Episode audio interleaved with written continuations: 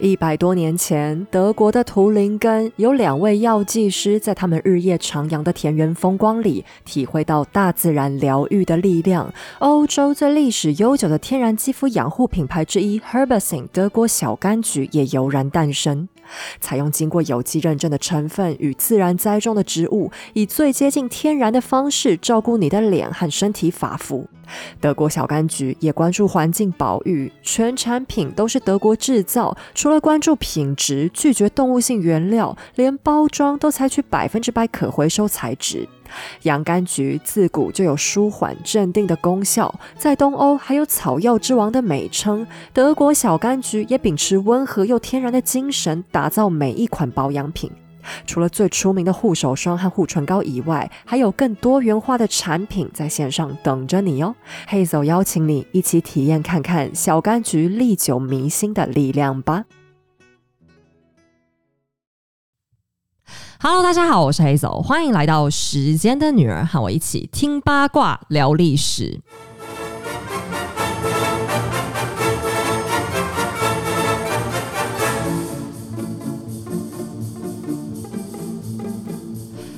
今天是一个大日子，为什么呢？因为我们要庆祝过年，所以我今天请了一个非常厉害的来宾，他可能可以解答一些我平常很困惑，或是你们很困惑，然后我们大家都解决不了的问题。然后呢，为了准备今天这一集啊，我们事前就公布过，跟大家搜集很多很多的问题。那我来跟大家报告一下，我们今年总共搜集到了多少题？我真的是吓死哎！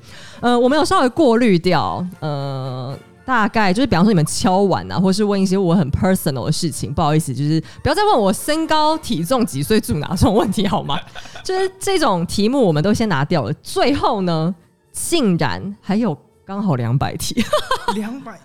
对，好，我现在要先 cue 一下我们很想出场那个嘉宾。我们这个嘉宾呢，他是我的资深前辈，所以 maybe 你们现在听不出来，可是我其实现在是很紧张的。为什么？因为他他的那个咖位太大，他就是我已经讲过很多次要来的海狮说的神奇海狮，鼓掌。Hello，黑手，Hello，时间的女儿，各位听众，大家好。哎，首先在开始的时候，我真的要讲，就是听到你这样子在开场的时候，我一直有一种哇。Podcast 的真的就在我面前讲话这种感觉。你你是来录节目，你今天不是来听节目的，你知道吧？差不多啦，差不多。好，我们今天这两百题的题目呢，我视线已经有 pass 给海狮看，然后他非常的困扰，因为他说题目是多到他是答不出来。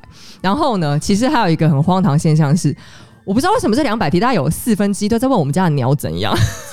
等一下，我怎么没有看到？因为后来我们有拿掉一些，真的太多，就很多人都在问我们说，我们家那个小鹦鹉亨利跟玛丽他们怎么样？跟跟大家报告一下，他们两个很安好，就他们两个过得幸福快乐、过度爽的日子，然后每天在家无法无天。所以这方面问题我们就跳过，就先不回答。不是重点是你之前还跟我讲说，我只能挑十五题，然后就对超过两百，对你最后难好不好？你最后也没有只挑十五题，你知道海狮说大概挑了对，差不多。我们两家总到最后挑了大概有六十还八十题，就根本就今天应该是答不完。我觉得。打不完，打不完应该打不完，所以我们今天决定要就是灵活一点。我决定待会儿我们就随机从我们已经挑出来的题目里面，我们俩轮流好了啦，就一人挑一个你想回答，或是你想要问我，我想要问你的问题。好啊，好啊。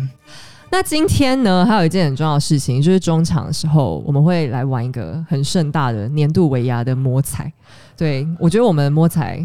还是你刚好看到李丹吗？我的天哪，居然就是直接一张纸哎！对，今年的今年李丹我觉得很夸张，就是感谢所有呃今年合作过的品牌爸爸们，他们今年就有一种拼场的气势。我觉得我们这个摸彩礼单有机会比很多企业公司的摸彩内容还要好，有没有机会？我看完之后真的就觉得天哪，这比我的来宾名单还要长，夸张！哎，不要这么不公平好不好？但是它里面那个丰富度，就是它。那个豪华程度，真的我觉得都应该会比很多中小企业的那个礼物好。对，是啊，对，哎，我花了一个多月的时间到处募这个礼物，到时候这些礼物就会直接寄给你们，完全不会经过我手上。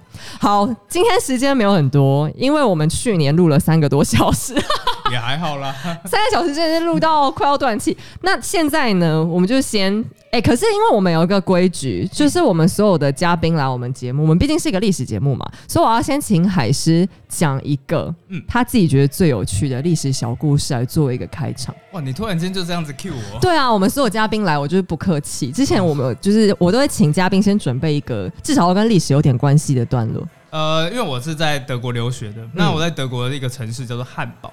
那其中有一个题目了，我就觉得哎，真的是蛮有趣。他就说，如果你能够回到过去的话，你最想要去看的就是那个什么故事？那我就想要回去这个，是说大概在七百多年前的时候，汉堡其实是一个叫做汉萨同盟的地方。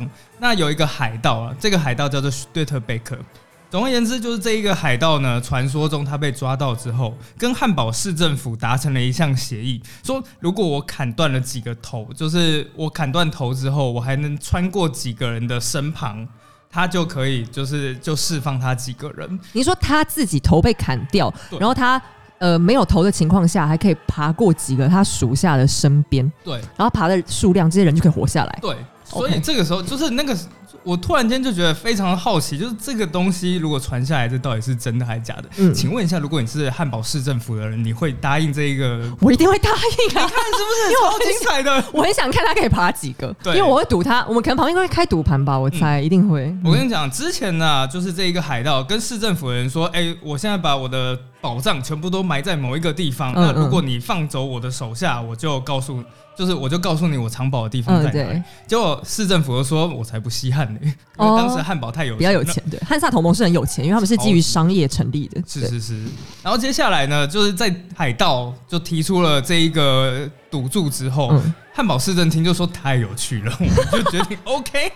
哎，以前真的很残暴，就看这种生啊、死啊、杀的事情，比钱还还要有吸引力。就是看着一个头被砍断的人在地上跑，跑儿童不宜哦，这故事。好，那结果后来他就真的就是头砍断了之后，然后根据那个文献显示，他真的就直接就这样站起来了，然后走过一个人身旁，两个人、三个人、四个人，然后一直到十一个人，然后才被人家绊倒倒下来。你确定这不是一个魔术表演吗？不是，我就觉得我看到。我觉得以前的人到底是喝多少，还是是真的有有此一说呢？就是这也是让我觉得非常的好奇的一部分。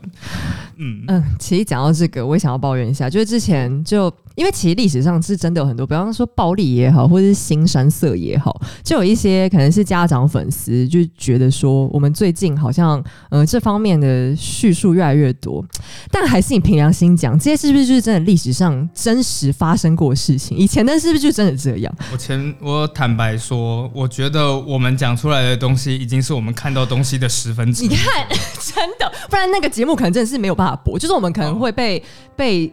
被投诉，或者如果我们就是放到 YouTube 上，会直接被黄标的程度。我真的觉得这真的是一个，我们每一次在写这些故事的时候，我们都心想说要删掉哪一些东西。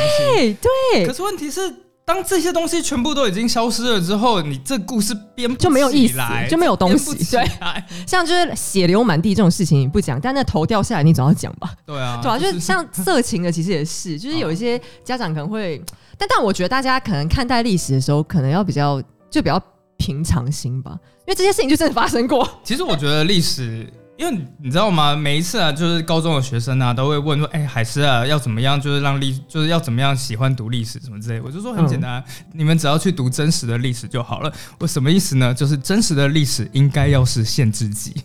对，就是真实的历史，就跟你一般生活一样。你也，比方说，我们一般人就可能会骂个脏话，然后在家。可能脾气好的人多少会捶一下墙壁，然后可能呃交男女朋友该发生的事情啊，以前的人会发生啊，不然 不然 不然人类怎么到现在？对，就这些事情其实就是像现在有八加九，以前中世纪满街都以八加九为荣，就这种事情。就你们觉得很限制级的东西，就是真实人生。像为什么现在电影也好，就是一些文化性的东西，还是会常常拍到新山色这一种细节？这真的不是我们哗众取宠啦。其实我觉得这是本来就是这个样子的。而且有的时候这些事情，你可以看出一些历史人物他的性格跟他的特色，就是他的他为人处事的一些特色。对，这其实是我我我觉得啊，就大家不要太敏感看这件事情。那说到这个，我刚刚想要补充一件事情，就是你刚刚讲说，就是透过这个可以看得到以前人物的性格啊，就是突然间让我想到，在法国有一个城堡里面，然后那时候我去看的时候，它是一间卧室。那卧室的话，你觉得你床会摆在哪里？第一靠窗，第二靠门口，第三以上皆非。应该会靠窗户一点吧？哎，可是他们应该很怕死，对不对？那他们会怕人从窗户里面爬进来。他该不会？可是靠门也不对，门也会有人闯进来。他可不会放在正中间吧？你说对了，他真的就放在正中间。果然，你知道为什么吗？为什么？他们喜欢做那件事情的时候，旁边有有人围观，哎、这个好像很多那一种历史中世纪历史片都会拍。是就他们那个房间那个床可能也不是一般尺寸的床它是那种超级大通，不像韦小宝用的那种。就他那其实不是房间，算 party 房吧，哦就是开轰趴用的房就是现场表演这样子。哎、我刚刚我应该补录一个警语，放在今天节目的最前面，就请家长们听完之后，你们自己判断这一集适不适合你们的学童听。哎、但我讲真的，现在小孩其实都很早熟，你们不要以为你在家不给他听。他在学校就不会讲。我有听过很多家长跟我反映说，他们小孩大概才二三年级吧，嗯就回家就会说溜嘴一些，他们很震惊。就可能我们小时候可能是国中或是高年级才会讲的一些一些荤段子。我觉得还蛮正常的。我在德对国看到一个笑话，嗯然后啊，说下面有一个就是说有没有德国的笑话，就是这样讲的。他就讲说那个有一天啊，老爸就会这样敲敲门，然后对儿子说：“哎、儿子啊，Let's talking about，呃、i t s time we talking about sex。嗯哼，要讨论性教育这件事儿。”然后儿子就说：“Sure，what do you want to know？” 哎、现在小孩在学校接触到的知识知识，应该比长辈们多很多，因为现在网，因为这个网络太太发达了真。的对，所以其实我觉得家长，与其你们去防堵小孩都不要知道，你不如想想要怎么让他拥有正确的知识，我其实觉得这个比堵不住的啦。嗯，这个真的蛮堵不住重要的。说认真，好，我们有一个好好惊、好好好震惊的开场，又是杀人又是色情。原来等一下，我突然间想到啊，对，贵节目还是有尺度的。对，因为我们也不可能每一集，就是因就像你讲的，全部都跳过的话，嗯对整个历史的叙述来讲是有障碍的。对那历史会变得很无聊，这就是为什么你们大家不喜欢上历史课的原因。就是不然我们也可以来讨论历史系里面的历史啊。就是你们可能就现在就要关节目了吧？好。好，谢谢海狮给我们一个如此精彩的开场。Thank you。那接下来就是因为海狮原来是客，哎、他是特别从那个台北跑下来到台南这边陪我一起录音，是不是很感人？而且我们两个现在录音室很荒唐，我们两个在喝热红酒，然后边吃甜点。哎、我们现在在讨那个就是在做的就是一个圣诞热白酒。今年对圣诞节我大推热白酒，我觉得超好喝。好，等一下，我们先请海狮来挑题目。我觉得他等下一定会挑很多就是吃的喝的，因为其实海狮他有一个斜杠身份，就是那个生活美学家。好，海狮你先挑一题，你很想就我们轮流挑，你先挑一题你想答的好了。好，我想要挑那个就是哎，刚、好就是 Number One 第一集编号一的第二题。嗯，对，就是德国的圣诞市集里面最喜欢吃什么？哎、其实大家都有一个刻板印象，就是很多去过德国人回来都跟我说，哎、德国的食物就是就是没有没有让他们很满足。哦，我完全可以理解，就是德国的食物真的是没有到很好吃。嗯 应该这样讲，德国的食物没有太多的变化。德国有大概五百种面包，但都是面包。对，然后有一千五百种香肠，然后还有五千种啤酒，对对，这我可以想象。所以每一次吃的组合其实都是差不多的。但圣诞市集有一些东西其实真的还不错吃，而且我不知道为什么台湾都没有卖。比方说，我现在要推荐的一个食物啊，叫做 Schmatzkuchen，我不知道，我甚至不知道这个中文怎么写，因为它长得有一点像台湾的双胞胎，嗯嗯嗯，就炸面团。炸面团这个样子的。那炸面团他们会像先把那个牛奶啊跟奶油，然后就这样混合在一起之后，旁边的面粉再加上糖啊、香草啊这样子混合，接下来开始就是揉成一个面团，然后把酵母撒在上面。等到大家发好了之后，那开始就是弄成大概就是一个麻将牌再大一点点的大小，好小哦。对，非常小，它嗯其实是一口吃的。哦，当它一吃完，就是炸完之后，刚起锅那时候，就是要，然后最后上面撒上一层糖粉。而且超级双胞胎，就是分开的双胞胎。对对对，可是问题是它吃起来跟双胞胎的柔软度完全不一样，它吃起来极度柔软，然后吃起来就是有一点很 Q 很 Q 的那种感觉。有没有吃过 Mr. Donuts 里面那种里面包马吉？嗯嗯嗯嗯嗯嗯差不多就是这个样子，只不过再蓬松一点点，然后上面撒上糖粉，超级好吃。哎、德国人是不是很会做甜点？呃，德国的甜点很甜，对，好台南哦。真的就是刚刚下面不是也有讲说有一个什么的呃有没有不甜的甜点什么之类的那？干嘛吃甜点？你就吃面包就好。哎、好像真的是这个样子。甜点不就是要很甜？虽然我不喜欢吃甜，就是甜跟咸，我会先选咸的。可是我觉得甜点你要求人家不甜，你真是太过分。你就别吃就好，为什么为难老板？好，那那黑手你要不要自己选？好，我来选一题，哦下一题换我。好，我我来选，就是我们两个都想回答题目好了。嗯，好我看一下，哇，他们有些人问了好好硬，哎、我现在问这一题，我觉得你应该会很想回答。第是十九题，十九想问两个人有听彼此的每一期节目吗？如果粉丝告知或自己发现跟对方有不同想法，会不会再交流意见呢？哎、你先回答好了，你有听我每一集节目吗？怎么可能？怎么可能啊？是我要讲，我要讲一件事情，我要讲一件事情，这就是做历史网红或者是历史 podcast 或 YouTube 里面生活的真相。我们在工作上已经全部都在写历史 了，你好当我。们没有在工作的时候，绝对不想要再看历史的东西。也就因为这个样子，所以那个就是，哎、那个叫你就承认说，我都没有在听黑手节目，来 speak 不是。我没有在听任何历史网。对，其实我跟你们讲，我也没有什么在听，可是我没有在听，还有另外一个理由是，就是我自己在查只要，就因为我很喜欢看一些像 true crime 类或者讲一些时事的节目，然后我就会发现有时候一个题材真的会被就十个不一样的人讲，然后他们讲的内容都会很雷同，可是因为我就是很不想要。发生这个情况，而且其实老实说，我们越做会越怕被人家讲说啊，他是不是参考，或是讲得更难听一点，就是说抄袭。啊，所以我就为了避免这件事情，其实我会尽量避开现在很当红的一些主题，或者是就是比较热门的一些呃 KOL 的节目。那哎、海狮好歹也是一个非常资深的新媒体人，我怎么能他他而且他是写字，坦白说他最厉害的那个，我觉得他的 Facebook 就已经够可怕，就我每次看到说我不能再看了，我再看下去，我下一集可能就很想讲这个东西。哦，真的假的？对，所以我就会很想要回避。就我们不是故意不想听对方的节目，可是我们就是会。一方面也是对啦，就是平常都已经讲那么多历史，还要我一直看历史。可是就算我在找资料的时候，我看到他讲一样的东西，我会我反而会先避开。我可能会讲完之后再回头听，这是有可能的。可是我绝对不会在我现在要做这个主题，然后我就刻意去看他讲相同的东西。哎、可是我也要讲一件事情，就是当我讲到一些主题的时候，真的都会有一些人然后传讯息过来说，哎、黑手讲过相似的主题。真的假的？对，然后就是，可是问，就像拿破仑，大概在哦一两个月前，然后就讲拿破仑的故事，然后我讲完之后，然后就是后来就有人讲说，哎、你跟黑手，然后还有中国大陆的一个叫袁腾飞的，嗯嗯他们都讲就是拿破仑这个故事。可是我后来发现一件很有趣的事情，是我们的视角完全不一样一。定的，一定的。对，嗯就是像你会比较关注于就是恋爱啊，或者是一些就是皇室。哪有？哎、我真的想要，他真的没听我们节目。对不起啦，他真的没听我们节目我听过几集而已啦。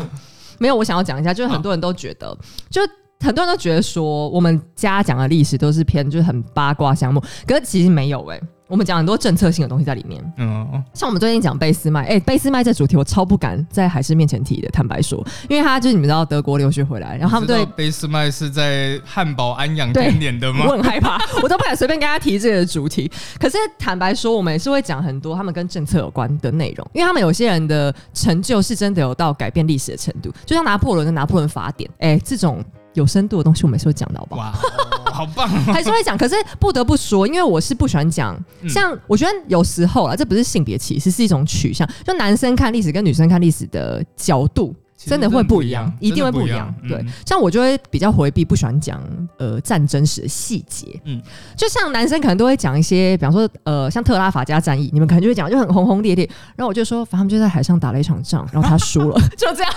就我不想要讲很多，可能中间有一些比较特别，比方说纳尔逊在船上被刺杀，那因为纳尔逊这个人角色就很重要嘛，哦所以他怎么死，然后死的很奇怪，然后发生就可能跟医疗史有关的东西，我就会讲一下。可是我不会特别去想要强调他们在那个战场上你来我往的情况，哦对，OK，所以这就是取向的问题啊。就是我们对，的确，男生比较喜欢那种就是战争啊，或者是一些比较帅的东事情。西。像拿破仑到埃及去的时候，然后就有一个《埃及历险记》，就是有一个是有一个学者，然后就跑去，然后写了叫《上埃及》和《下埃及》。他们原本一刚开始觉得埃及就是啊都是残残破啊，或者都是沙后来一到了上埃及之后，哇，连旁边的士兵全部都被感动了。那一瞬间，你就会知道，哦，真正壮丽的埃及文化，其实是从学者到士兵都会因此被感动的。这一段我们也有讲是，不要一直说我们都只讲一些宫廷八卦，我们只是叫八卦历史，我们八卦范围很广。我每次都觉得很冤枉，因为很多人就是可能会对我们有些，我觉得对我们有批评是好事，因为有时候就是真的批评的点，我也会去思考我们节目是不是要调整。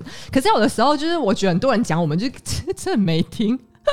就真的没有在听。哦就像贝斯麦他有做劳保、健保这类的东西，哦我们也会讨论。嗯对，那当然我可能不会讲的真的很 detail，因为有的时候那些太政治性的东西，大家听了也会觉得。很晕。我现在是在帮贝斯麦拉票嘛？他是要投票，其实他是要参选，就没有。我只大概讲一下，他对历史上有一些比较标志性的建树，我们也是会讲。是可是观点一定不一样，因为我们大家切入点就是不同啊。嗯，我比较在乎的是流畅性啦，可是有一些说故事的人会比较在乎呃单一事件的重点。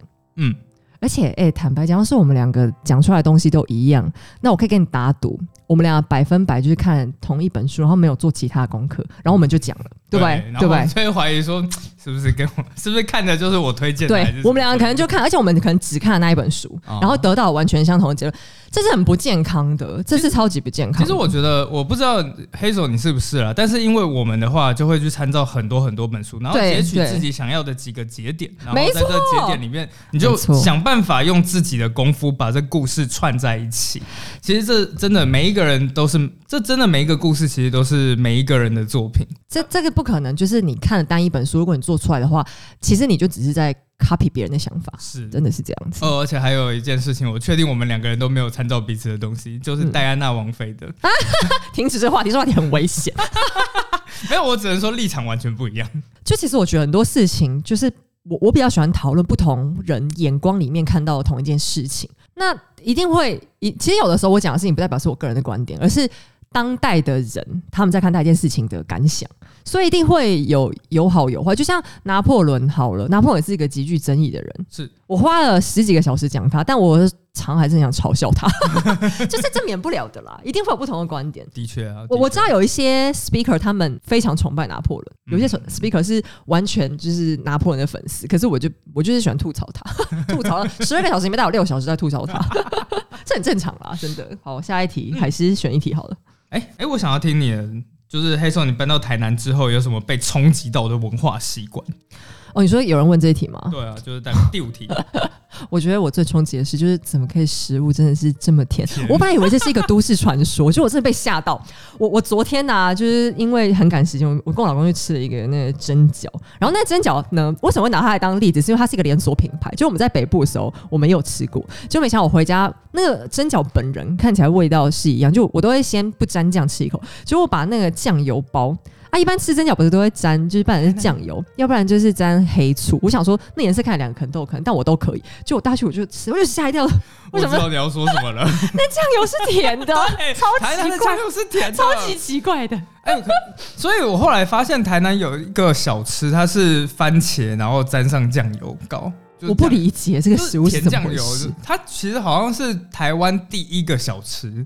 你说蘸番茄沾甜酱油膏是一个小吃，对，甜酱油，太神奇了。我我记得，然后我之后再传留链接给你，因为我记得我那个时候在看到台湾小吃的历史的时候，这是第一个出现可。是我觉得酱油那个豆的发酵味就应该是咸的，它好怪。好了，我也蛮可以理解。而且我前阵子还吃到一个，就是台南米糕也是也是甜的，你是说那个酱汁吧？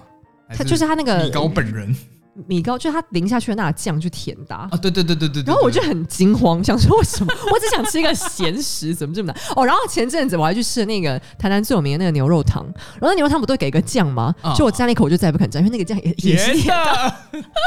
我真的有吓到，我真的有吓到。台南什么东西都是甜的，唯独甜点 对，而且台南人喝饮料其实真的没有那么甜。啊。我我们家就是在装潢的时候啊，因为那个工班师傅来，我都跟我老公交代说你要好好服侍人家，所以我们就会帮他们叫饮料，然后他都很有礼貌地问师傅们说：“哎、你们要喝什么糖度的什么饮料？”就他们全部不分年龄，全部都喝无糖，我真的超傻眼，跟我想象的完全不一样，超奇怪的。就是他们饮料不喝甜的，但是甜点也不喝甜，但其他都是甜的。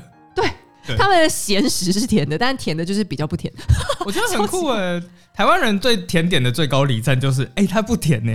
对，就不腻不甜腻。可是台南其实是产糖地区吧？是啊，是啊。我我在想是不是因为老人家以前因为糖很贵，糖以前都要外销，所以他们就很爱吃，哦就觉得他糖的是好东西，说法是他的说法是因为就待客之道，觉得说以前的、以前的嗯糖很高级。有朋自远方来，然后我就要把最好的东西拿给他。啊在当时台南里面最高级的就是撒上一大堆的糖，哎、你们知道就是在文革的时候啊，就是大陆在文革那段时间，他们甚至文革前后吧，他们在呃经济环境不是很好的时候，糖是一种补品，就他们会把糖放在水里面，就是泡糖水要给老人家喝。对对对，就在以前物资很匮乏的时候，这是最就是很好的补品，而且这不是只有在中国，这其实在欧洲早年的时候，很多人一辈子是没有吃过糖的，嗯，因为太贵了。以前，而且以前他们砂糖其实是很后面的时候才对种过，对对对对对对对，其实是荷兰人把糖带到台湾来的，嗯嗯。然后后来就是对，所以在之前其实大概十七、十八世纪以前是几乎没有什么人在吃过糖，他们唯一的甜味剂就是蜂蜜，哎，蜂蜜又很贵，对，蜂蜜很难超取级贵。对。那想要吃甜的就是水果，但大家都知道欧洲也没什么水果，对，而且他们那水果还要煮过，因为只有哎。有钱人才能吃那个，因为他们觉得生的水果吃下去会中毒，这超奇怪。我我我真的超纳闷的，他们以前也不吃生菜，因为他们觉得生的东西就是都有毒啊，就不知道什么，他们又不懂中医，中医也没有说到有毒的程度吧，超怪。这个部分我也要再研究一下。就我也觉得很酷，对，所以其实台南以前是很有钱的。你看有钱人还吃这么甜，你们北部人想吃那么多糖还吃不到呢。我还我从很北方的地方来的 戏子。哎、其实我以前是住北部，好不好？不要这样。哎、我说真的，我从戏子一路南下的时候，那身上的一外套就这样一件一件扒，然后之后再等下回去的时候再一件一件穿回来。哎、我跟大家报告，现在真的很多人在题目里面问我说，就是在台南的生活怎么样？就天气这件事情，我到现在都还没有很适应。我我觉得台南最棒的地方就是它的干燥度真的很高。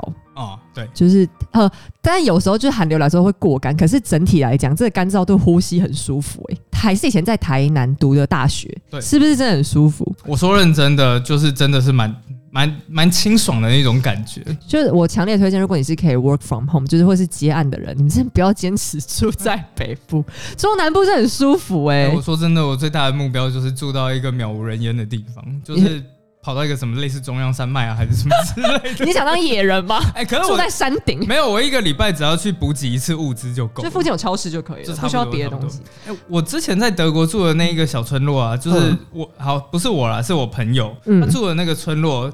唯一能够花钱的地方就是巷口街角一个香烟贩卖机，然后他不抽烟，然后他就形同不存在那个设备他。要去隔壁镇才能买食物这样子。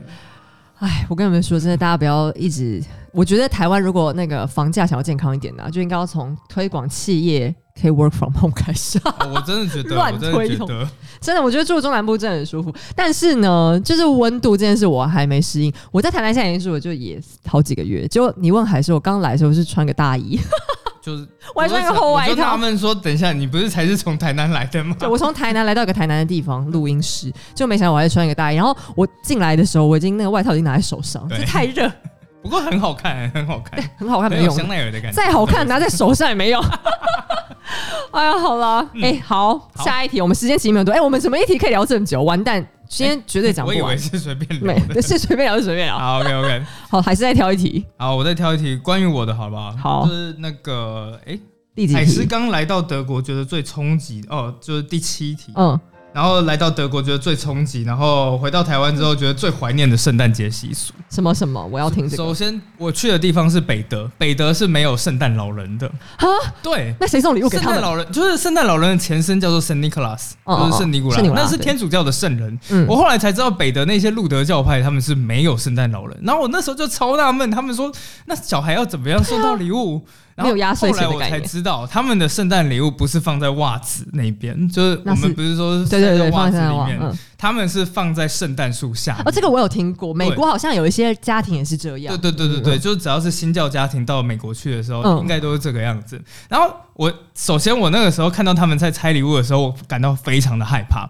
为什么呢？嗯因为在德国的圣诞节，他们的圣诞树是蜡烛，是真的那不就是烧起来？超可怕的。哎，他们很需要台湾那个拱骂桌上不是有那种灯泡蜡烛？对对对对对对对需要这个。可是他们就是他们觉得真的要火，然后才有感觉，这样他们冬天圣诞节应该最容易消防队最忙的时候。超可怕的啊，超可怕。你而且有的时候说整束都是整蜡烛束都是，就是我们那个灯泡串，它全部都是蜡烛。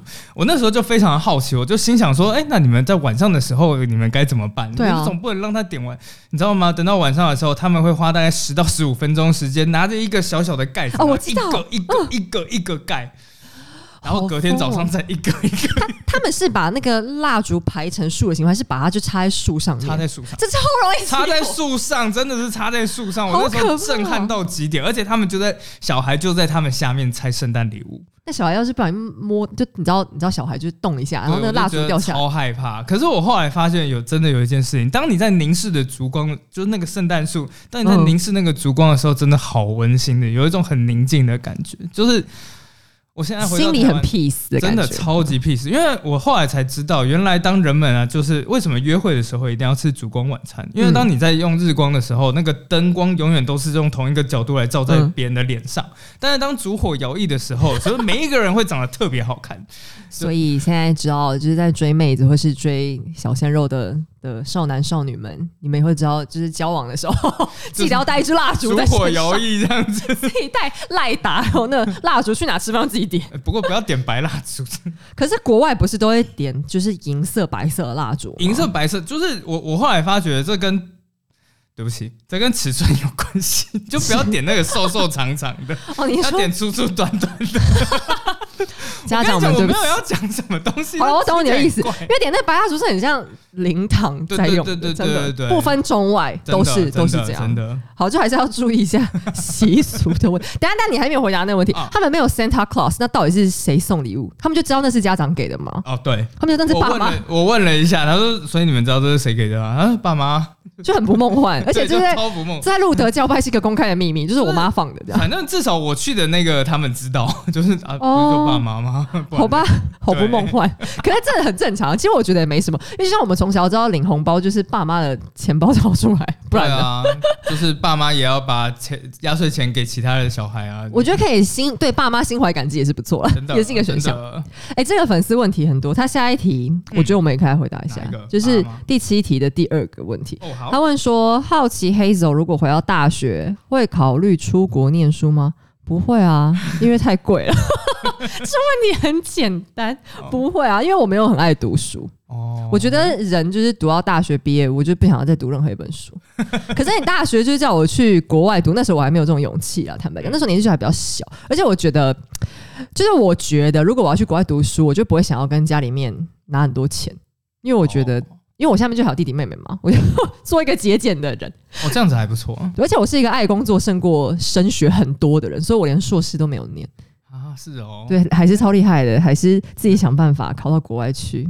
哎，可是我我我们去德国也没有花很多钱，对他很厉害，他跟我讲之后，我就觉得好扼腕哦。就是德国的学费真的很便宜啊，他讲完超我超惊讶，你自己说一个学期多少钱一？万台币，三百欧元，是学期还是学年？一个学期，一个那也很。便宜耶。对啊，然后而且他们那个就是他们的那个学费还是就是所谓的学杂费啦，他会嗯给你一张学生证，然后你有这张学生证之后，整个邦的火车除了高铁以外，你可以随便搭公车什么之类的，整个学期这也太划算，他们好照顾学生哦。超级照顾学生的。可是你们听起来这件事情好像很棒，你们是不是很心动，想要去德国读大学，对不对？来，还是讲一下 去德国读大学最基本的门槛。说，没有德国汉堡大学要就是入学门槛要五种语言的、你看根本就不可能，我连台语都讲不好。没有，可是可是其实有一个小小的偷吃步啦，嗯就是它只要是你在学校有修超过两年，你就被视为会这一门语言。我说你只要有那个学分就算有，哎，对那还蛮好的，可哎、以。可是我我真的觉得，就是如果因为下一个后面有一个就是想要给出国念书的人什么样的建议，嗯，那我自己个人的建议就是，其实他真的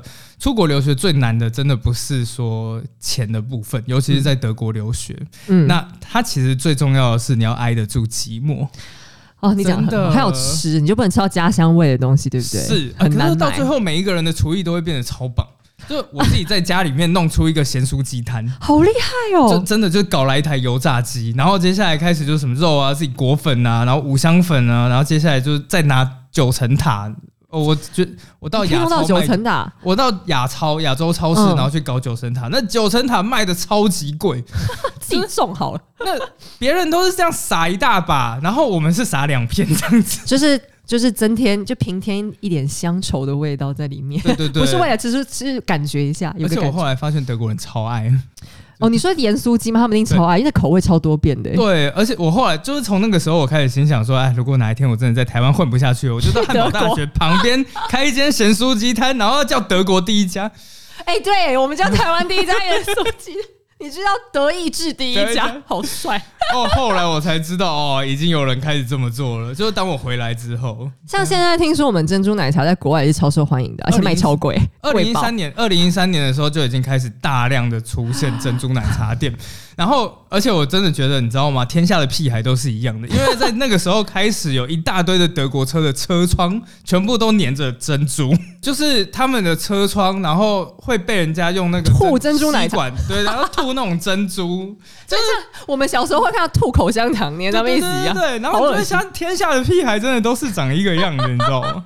这这是好好笑。是，哎、我觉得好啦，我再回头讲到，就是我会考虑出国念念书嘛。我觉得这真的是每个人性格不一样，因为像海西就是比较有冒险精神的人，我就真的是比较懒，而且我就我小时候真的是一个很怕寂寞的人，我就是很、哦很想很喜欢常常回家。我在外地读书也超爱回家的，但是我觉得再回到大学，我应该还是不会去，因为我就是想要火速毕业，火速出来上班的火速创业，我超有病的。哦，这样很好啊，这样没有创业啊，我们前面哎、我觉得就是很多人问我说创业这件事情，我也是很想要跟大家建议一下，因为我们其实我跟神队友也是有过小创业的经验，但是我们还是想要推荐大家，如果你真的很想要做一个创业家，但是我建议你还是要先去给社会毒打一遍。就你要去当过人家的员工，你再来讨论创业这件事情。一开始就创业是很危险的，是因为你连比方说，你可能连劳健保游戏规则都不知道，嗯。然后一般员工心里在想什么，就是会怎么搞老板，你也不知道。哎、我真的相信，我真的相信这件事情，就是嗯。当你要创业的时候，你最好在那个行业里面先打滚过，你最好混个五到十年，我建议。对，然后接下来在这个行业里面找到痛点是什么，就是哪边可以去解，是要你创业要解决什么问题，就是我真的觉得这个时候你再出来创业，我觉得我们频道走向变得好奇怪，我们今天讨论好多很诡异的主题。OK，原来这不是你平常的风格，没有哦，我们平常你看他真的没在听我们节目，你看我们证明没有。我跟你说很正常，我真的没有生气，就是很多人都会觉得说，在我面前讲没有听过我们节目，就是很冒犯，是我真的觉得超没有的，真的我真的觉得超没有的。像我在面前讲说我也没有每集听，你看还是也是还是你其实很生气，不会啊，我觉得还好啊。对，就真的超还好，大家不要觉得很介意。偷偷讲一件事情，我每次上架完之后，我也不会听我的。真的假的？哦，因为简介的时候已经听过了。对，就是听到烦，而且我不知道为什么，我听到我自己的声音，有的时候师婆会放我的东西，然后就听完之后就你可不可以不要听，或者是你可不可以戴耳机？哎、他真的做跟我老公一样事情哎、他有时候开车开开就突然说，不然我们来听一下时间的女儿。我说你有病，剪不够多，我现在就是录更久，让你剪到疯掉，哦，我真的觉得再也不想听到自己声音，这超正常，我们自己都不想听。但但这我们不是因为觉得自己的节目做得很无聊，什么是因为你在录的过程太多时对，而且那个脚本你就已经可能看三五遍，然后录的时候讲一遍，剪的时候听一遍，然后我配乐我要再一遍，哦，真的真的。很痛苦。好，我现在下面我来挑一题有趣的题目，嗯。轻松一点的。好，哦，好，后面第三十一题，有一位粉丝问说，他上次出国玩碰到一位大哥说，亚历山大大帝是我的偶像，所以我的英文名字是亚历山大。他想要问，如果小孩想要以历史人物取名，就是想要跟那个人一样好棒棒的话，我们就是我跟海是会选哪个人物呢？哎，还说你要不要先？我先吗？对，我跟你说，我哪个都不会选。为什么？为什么？因为你在，因为台湾人的英文名字啊，不是真的要拿来做什么正式用途的，嗯就除非你有受洗，OK，那你有受洗的话，你可以请一个牧师帮你挑一个，或是你可以就从历史上挑。可如果一般人我们在挑历史，我们在挑英文名字的时候，都是为了工作，是上学。嗯那古人的名字叫 Alexander，真的超难念的，而且会很老派，就 Alexander 真的很老派。叫 Eliz Elizabeth 也超老派。哦，是不是？然后叫 Mary 又很常见，所以如果你要从古人身上挑名字的话，你的选项真的不多哎、其实呃，而且有的时候他们会有一些就是陷阱题在里面，就是当你讲这个英文，你会觉得哎、就台湾人来讲好像很正常，但是外国人听起来完全就是另外一个意思。比方说有对，对，就是有一个我有一个朋友，然后就很喜欢德国，就是德国的历史，嗯他就跟我讲说他的英文名字要讲叫 Friedrich，就是腓特烈。好猛哦、我就想说你确定吗？然后后来我到德国去之后，我跟一些会中文的德国人聊天，然后他就说这种感觉就有点像是一个外国人，然后到你们台湾，然后接下来把他的名字取名叫五雄。或是爱新觉罗玄烨之类对。对对对对对对，就是 Please don't do that。对，就是如果比方说你真的有一个很喜欢历史人物，就比方说你很喜欢呃伊丽莎白嗯。伊氏，我会建议你可以从伊丽莎白变化一些小名，比方说就真的叫 Lisa、Eliza 这一种就可爱的，就是不要真的把它完整的那个叫名嗯叫进去，因为这都因为其实外国人他们取的取名字的时候，也只有在受洗或是正式文件上会这样用，他们日常生活也不会互相这样叫。那你如果是在面对就是外国客户的时候说 My name is 讲 Elizabeth，对 Alexander，对他可能会以为，一方面他可能会以为你是就是有一些宗教背景，可能你他可能会以为你是一个很虔诚的是 maybe 天主教徒或是基督徒之类的。像 Alexander，其实德国有很多人，他是 Alexander 简写叫 Alex，对对对对对嗯对对对这个也是很常用。然后像如果你真的很喜欢腓特烈大帝，你也可以就是学我们最近讲到那个腓特烈三世，你就叫 Fritz，他平常小名就叫 Fritz，、就是听起来又活泼又好叫，然后又不会很很突兀。是，对是真的真的，就是我我不会特别觉得，其实你们要我挑两个我最喜欢，我觉得好难哦、因为比方说叫 Mary 的就 五百个人。哎我想问一下，那你的英文名字叫什么？我就叫黑手啊！你在问什么？所以你真的就是没有，我直接就是平常是我我我我真正的英文名字是你的艺名哦，我真正的英文名字就是一个是工作用的，哦，然后另外一个是真的在跟外国朋友用的时候，其实我就是挑我名字里面其中一个中文字，然后翻译成英文。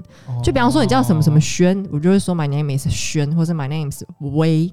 或之类的，哦，或是 My name is Lee，就是我我觉得大家不要认为中文名字就一定很难念，或是很奇怪，或是好像把它翻成英文丢脸。不会，其实很多外国人更喜欢，是因为你们这样自我介绍的时候，你们就有很多话题，他就问你说：“那这个意这个字在中文是什么意思？”反而他会更容易记住你。可是你跟他说 “My name is Ellie”，那他可能认识十个 Ellie，你只是十个 Ellie 中的其中一个人。所以我觉得，如果我反而推荐现在爸妈在帮小朋友取名字的时候，中文你们已经很努力的取过一次了，就英文其实直接选一个字，甚至有人会两个字直接，比方说叫做佩璇，这个很好念，他可能就叫佩璇，他就跟他就直接跟别人自我介绍说 “My name is 佩璇”，然后你也不用说 “My name is 佩璇”，不用，你就跟他说佩璇，对，你就用中文。用你的发音对嘉荣、是。宗汉，我讲真的这对不起，很棒啊，很棒啊。就你们直接用中文发音，其实他们反而会更容易记住你。呃，其实我真的是这样觉得、欸，就是德国人会觉得，因为我们每一次会去嗯介、跟德国人介绍，哎，买那一次，对对对，嗯然后他们就说这是你的本名吗？你的护照上的名字吗？他就说没有，我的本名叫做的李博言，然后他们就会讲说，为什么你就不用这个名字？对他们觉得你们为什么不喜欢爸妈帮你取的那名字？对，可是问题是，就有的时候很尴尬，因为我们的拼音其实不是，因为我汉堡大学有汉学系，嗯他们的拼音法跟我们的拼音法是不一样的。嗯然后我的那个名字，然后护照拼音跟他们的拼音是不同的。对对对，然后他们永远都没有办法用我护照的拼音拼出真正的名字。哦，如果我碰到这种事情，我就会很觉得，反正只要我看得懂就好。就你们发音对我就觉得 OK，可是我不会很强求。比方说外国人念我的中文名，他们一定会念不标准。嗯可是他只要大概让我知道我叫，所以我才会说我选一个字，因为一个字比较 简单。如果是两个字，我们有些什么 er 啊 ang 的，他们可能会比较发不出来。可是我自己会觉得啦，只要我能听懂，然后他们大家习惯都这样叫，不要叫的。就是刚好有一些不好的字，嗯然后像像脏话谐音这种，我都可以接受。哦，OK，因为我不会觉得英文名字，其实我觉得很好笑的是，英文名字反而你在台湾工作的时候是被强制要取的，嗯，就很多公司会跟你说你不取我们不方便，我真的觉得 有什么不方便的？奇怪。其实我也是，我也是很好奇这件事情。哎对啊，说到这一个，我告诉你一个小小的冷知识，这是也是我去德国之后蛮震撼的一件事情。嗯，你知道没有学过中文的德国人是听不出四声的吗？哦，就是比方说啊啊啊啊啊啊，这个啊，对对对对对，就是我后来因为有一次，然后我们在上一堂关于台湾历史的课，那我就心想说这是我的主场嘛，然后接下来嗯我们就在聊，就开始跟老师聊天，老师就说你知道吗？中文很神奇哦，那中文有四声哦，然后接下来所有人就转头看我。然后就说对，没错，那你有表演一段有很多四声的句子给他这就是重点了。然后我就讲说，哦，对，然后他就说你可以试一下吗？然后我就说啊啊啊啊，他们不理解。所，有人傻住，然后说啊，然后接着啊啊啊啊，然后他说 exactly the same，因为其实像比方说以英文为例，英文他们大概只有重音跟次重音还有是轻音就结束了，而且他们是自然发音，他们不是有一个强迫你一定要哪个音调，对不对？对德语也是这样，德语也是是这样。所以我那时候就很好奇说，那你们德国人学中文的时候，你们是怎么学这四声对啊。的？后加手来他们就。讲说，哦，原来这四声都有一些特别的技法，比方说一声叫做修道院声，哦，原来他们还有一个特殊翻译。是就是当你用一声讲话的时候，就像这样、唱诗班都会这样子唱，是是，然后嗯二声是啊，就是疑问声，就是什么啊，就是用那啊 Really？这对对对对对对对。然后三声就是三声有另外一个用法，我不知道什么，就是转。然后四声就是惊叹号声，什么啊，was what？对哦，这个也也可以蛮蛮可以理解的。对，然后他们就是这样子慢慢练，慢慢练，之后才听得出来。那他们对轻声不是疯掉就得疯了，全是得，到底是几声 我？都不好意思告诉他们中文还有轻声这个东西。那他们怎么学啊？他们就很难，因为我记得汉语拼音里面轻声的部分是比较后，就是是比较进阶的。那那个时候我还没有办法告诉他们这件事情。我真的觉得你应该推荐老师教他们注音符号。我觉得注音符号真是学中文最快的方式。嗯，发音就中注音符号就没有一个中文字是注音符号发不出来的。好像真的是真的，真的，这当初发明这个人真是想帮他鼓掌。我们不能抛弃注音符号，就正体中文的学习者，请你们认真学习 注音符号。就那他怎么会想到那一个点？而且你不觉得那个点很传神吗？是就那个轻声，就是轻轻一下。叮，好了，我们不要再一直自己夸奖自自己的 没有。没有还不错啊，还不错啊。好，还是挑下一题。好，我跳下一题，我想一想啊。哦，有一个事实，想知道在冷冷的天、冷冷的德国吃冷冷的食物是什么感觉，或者吃对德国人意味着什么？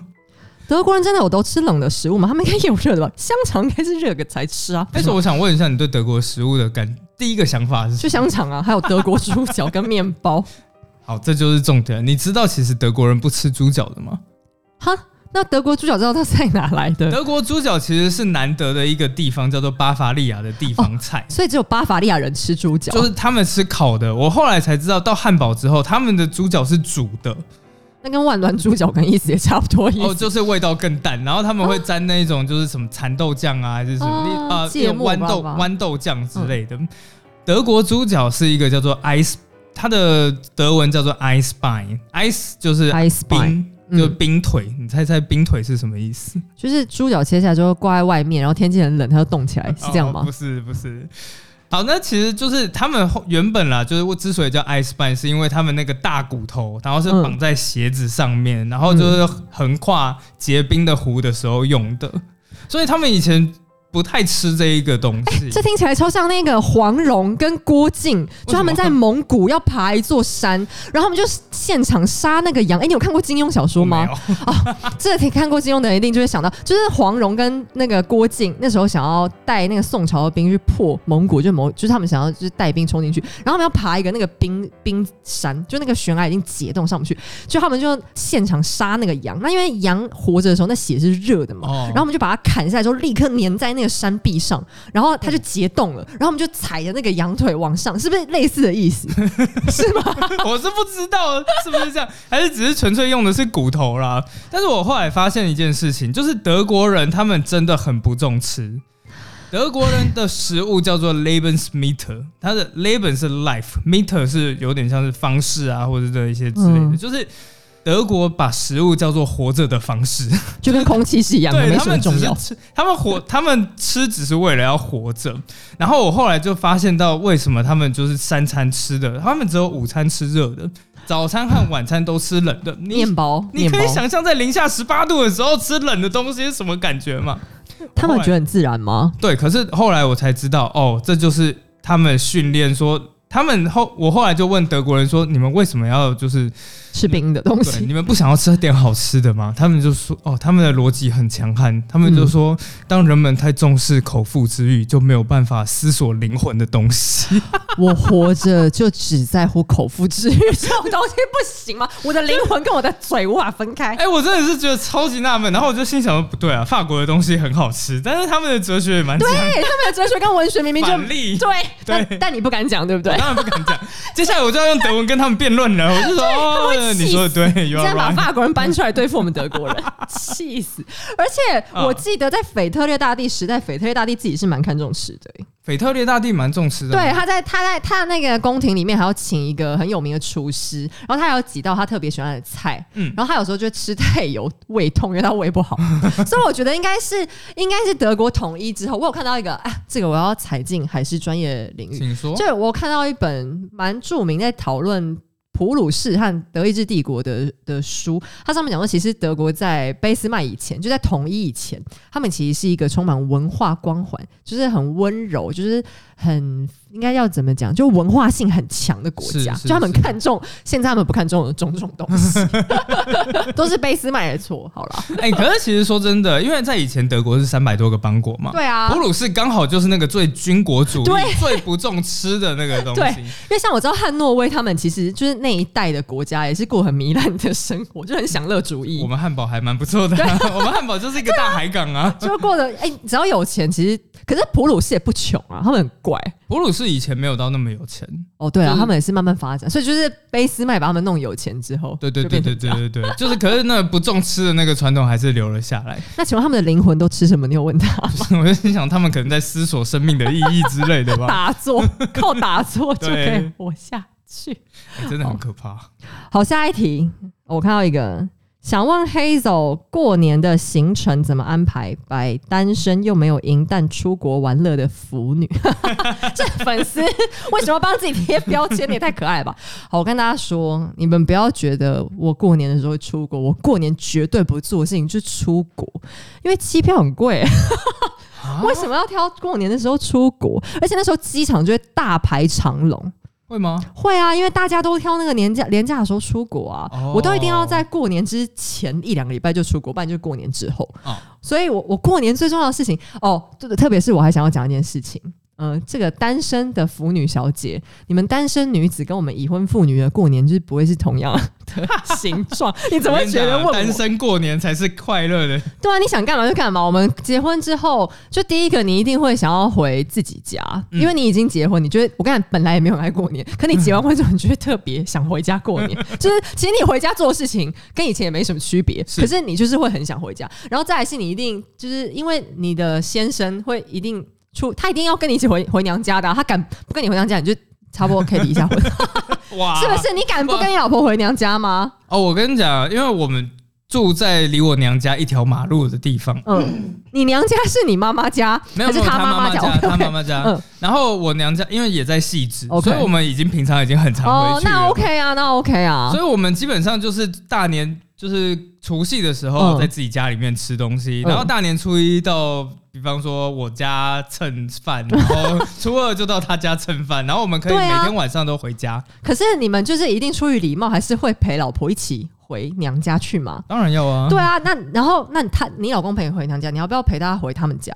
你就一定也要啊。所以你光这样，你这样两三天就过了，哦就已经结束。你剩下的时间根本就还出去玩。拜托你结婚之后，但是 但是我也没有觉得这件事情不好，因为坦白说，我过年本来就没什么事干，我回夫家跟回娘家就是像你一样蹭吃啊。对啊，只是我们就不会特别在这种时候安排想要出国，哦，就除除非你你就真的很不想要跟自己家人过年，你才会想安排出国。好，我偷偷讲一件事情，如果有兴趣的话，在过年的时候出国，尤其是去欧洲，会有一个很大的优势。嗯，他们在圣诞节结束之后会有一个打折季，哦，你说为了 shopping 如果你是为了要 shopping 那些欧洲的东西的嗯。话，他们打折的力度真的很夸张，他们会打到直接掉一个零，打到骨折，好真的打到一折，好。夸张哦。对，像我们那个，所以那个时候我就习惯了这种折扣之后回来，然后满五千送五百，说 what what what is that？他打他扣掉的钱是你在国外圣诞季之后扣的折数是他的售价哎、。真的，我在德国那种最穷的留学生阶段，结果我嗯买的东西都是什么 Hugo Boss 的鞋，哇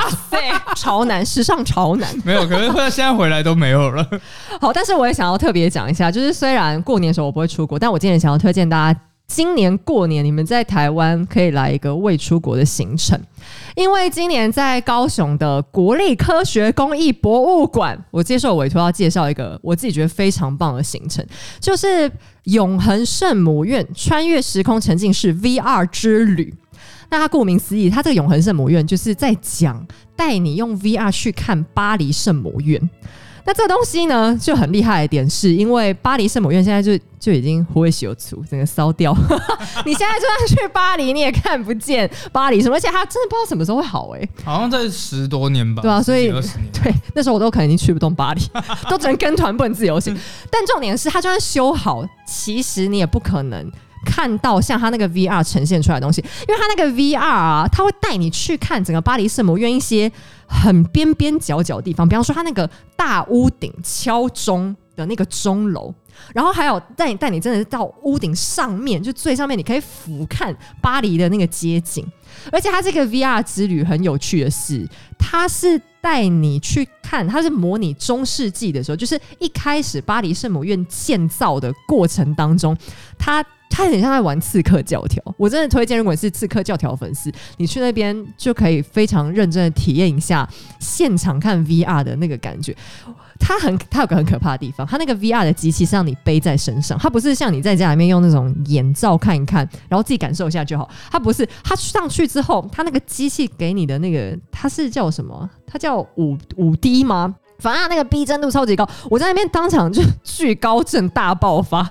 它有一个，它有一个那个升降提示，不是像我们坐电梯给你有一个密闭空间的感觉，它不是，它就是你站在一块大石板上面，突然让你感觉那个石板在往上狂飙，哦，然后你他其实我觉得旁边工作人员一定觉得我超像一个白痴，因为其实现场就是在一个地面，就是在一个室内的平地上，然后我就是。整个人半蹲在那个场地，因为感觉他在升高的时候，有惧高症的人，你们真的最好带一个伴，两个人一起去。可是他那个感觉啊，你结束之后你会觉得很棒。他就是真的很让你现场亲临巴黎圣母院，然后去俯瞰他整个圣母院的的那个房子的造景，还有他呃当时非常中世纪风格的那个街道是长什么样子。这是不是看起来就像是就是玩一个现场版的刺客教？对，就真的很像你。你如果你就是你在上面，你会想说，我可不可以来一个信仰之约之类的？是应该可以吧？应该是不行，就是它只为什么？因为它是它是有一个剧情的，哦它会带你是，它会有一个中世纪的人，然后带你去看巴黎圣母院当时建造的那个背景，所以他他是安排了一个剧情带着你慢慢去走，他不是开放式哦 让你爬上爬下，那也太吓人了。心想说，我再怎么跳，我也是跳在那个地方啊。哦，你可以现场，你可以原地跳一下，但他不会理你。他就是你不会掉到下面，你你四周的环境会陪你一起一个 jump，可是你不能跳到楼下去。哦，就那个太吓人了。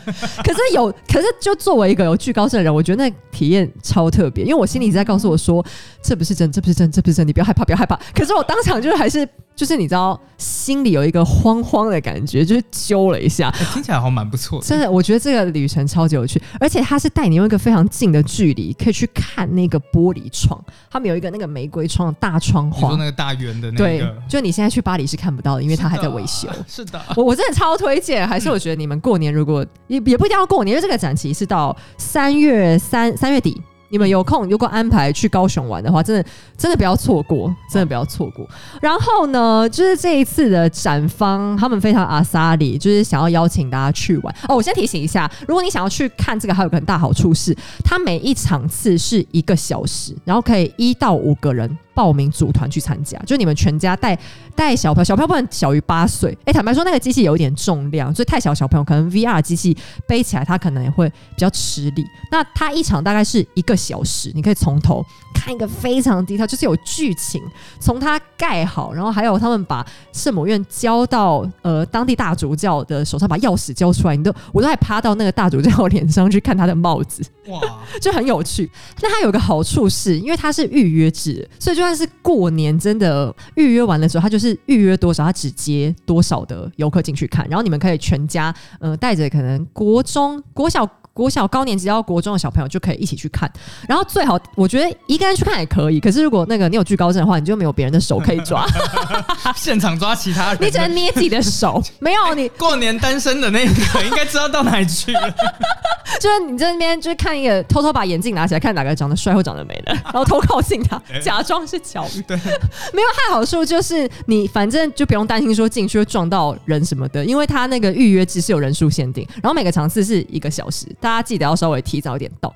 那展方非常阿萨里，因为这我真的觉得太值得推广了。第一个是这个 VR 技术是我们台湾 HTC 他们自己的技术，然后跟那个巴黎就是圣母院，他们有一些就是公益团，就是基金会，他们去很仔细的建造了巴黎圣母院的那个景，我真的非常想推荐，因为我觉得这样展来台湾其实也蛮不容易的啦。我相信不是每个国家都都可能有这个展，所以就邀请大家可以，如果你们有来南部玩的话，真的可以去看一下。那现在呃，展方非常阿萨里，他们提供了五组的票，这一组是两张票，可以让大家抽奖。然后如果你有兴趣看的话，可以看一下我们节什么资讯栏。现在我们又非常光荣的获得了一个 指定的折扣嘛，就是输入黑手的话，买票七五折。好啦，就推荐给大家过年的时候，希望可以有解答到这位单身又没有银弹出国玩乐妇女的问题。哎、还是我真的超推荐，你可以去看一下。其实我这样听完之后，我就觉得，嗯，好像我当时我问他说我有问他说，我爸送你一组票？他还跟我说，我可能没有时间，三月底之前去高雄。先好不好？你现在有没有想去看？真是还不错，是还不错。好，嗯你再挑下一题。好，OK，哦我刚刚就是把它圈起来了，然后哦，就是第五十四，嗯，对，就是海狮讲德国冷笑话。我好期待，快说快，我好期待。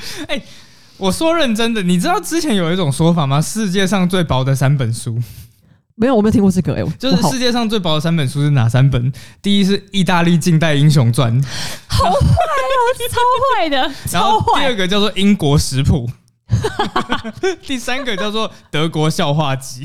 我先在这边帮海旭跟意大利人，还有英国，还有 maybe 刚好一个什么德国的那个听众，如果有听众的话，对不起。没有，我跟你讲，这连他们都承认这件事。哦，意大利我不是很确定啦，但是英国也觉得是这个样子。好了，反正德国笑话集就被列为就是世界上最最不好笑的笑话最最不好笑。可是因为我们在图书馆里面，然后就是一大堆书，我还真的找到了一本德国笑话集，我还把它就是剖下来看一下有什么好玩的。然后我、嗯我看的那本是十九世纪的。十九世纪的德国笑话集，我好兴奋，我好期待。好了，那个就是大大家知道吗？德国北边啊，地是非常平的，嗯那就是像那种一望无际。那北德的地有多平呢？你在礼拜三就可以知道谁礼拜五会来拜访你。这这是一个笑话吗？这不是一个俚语而已吗？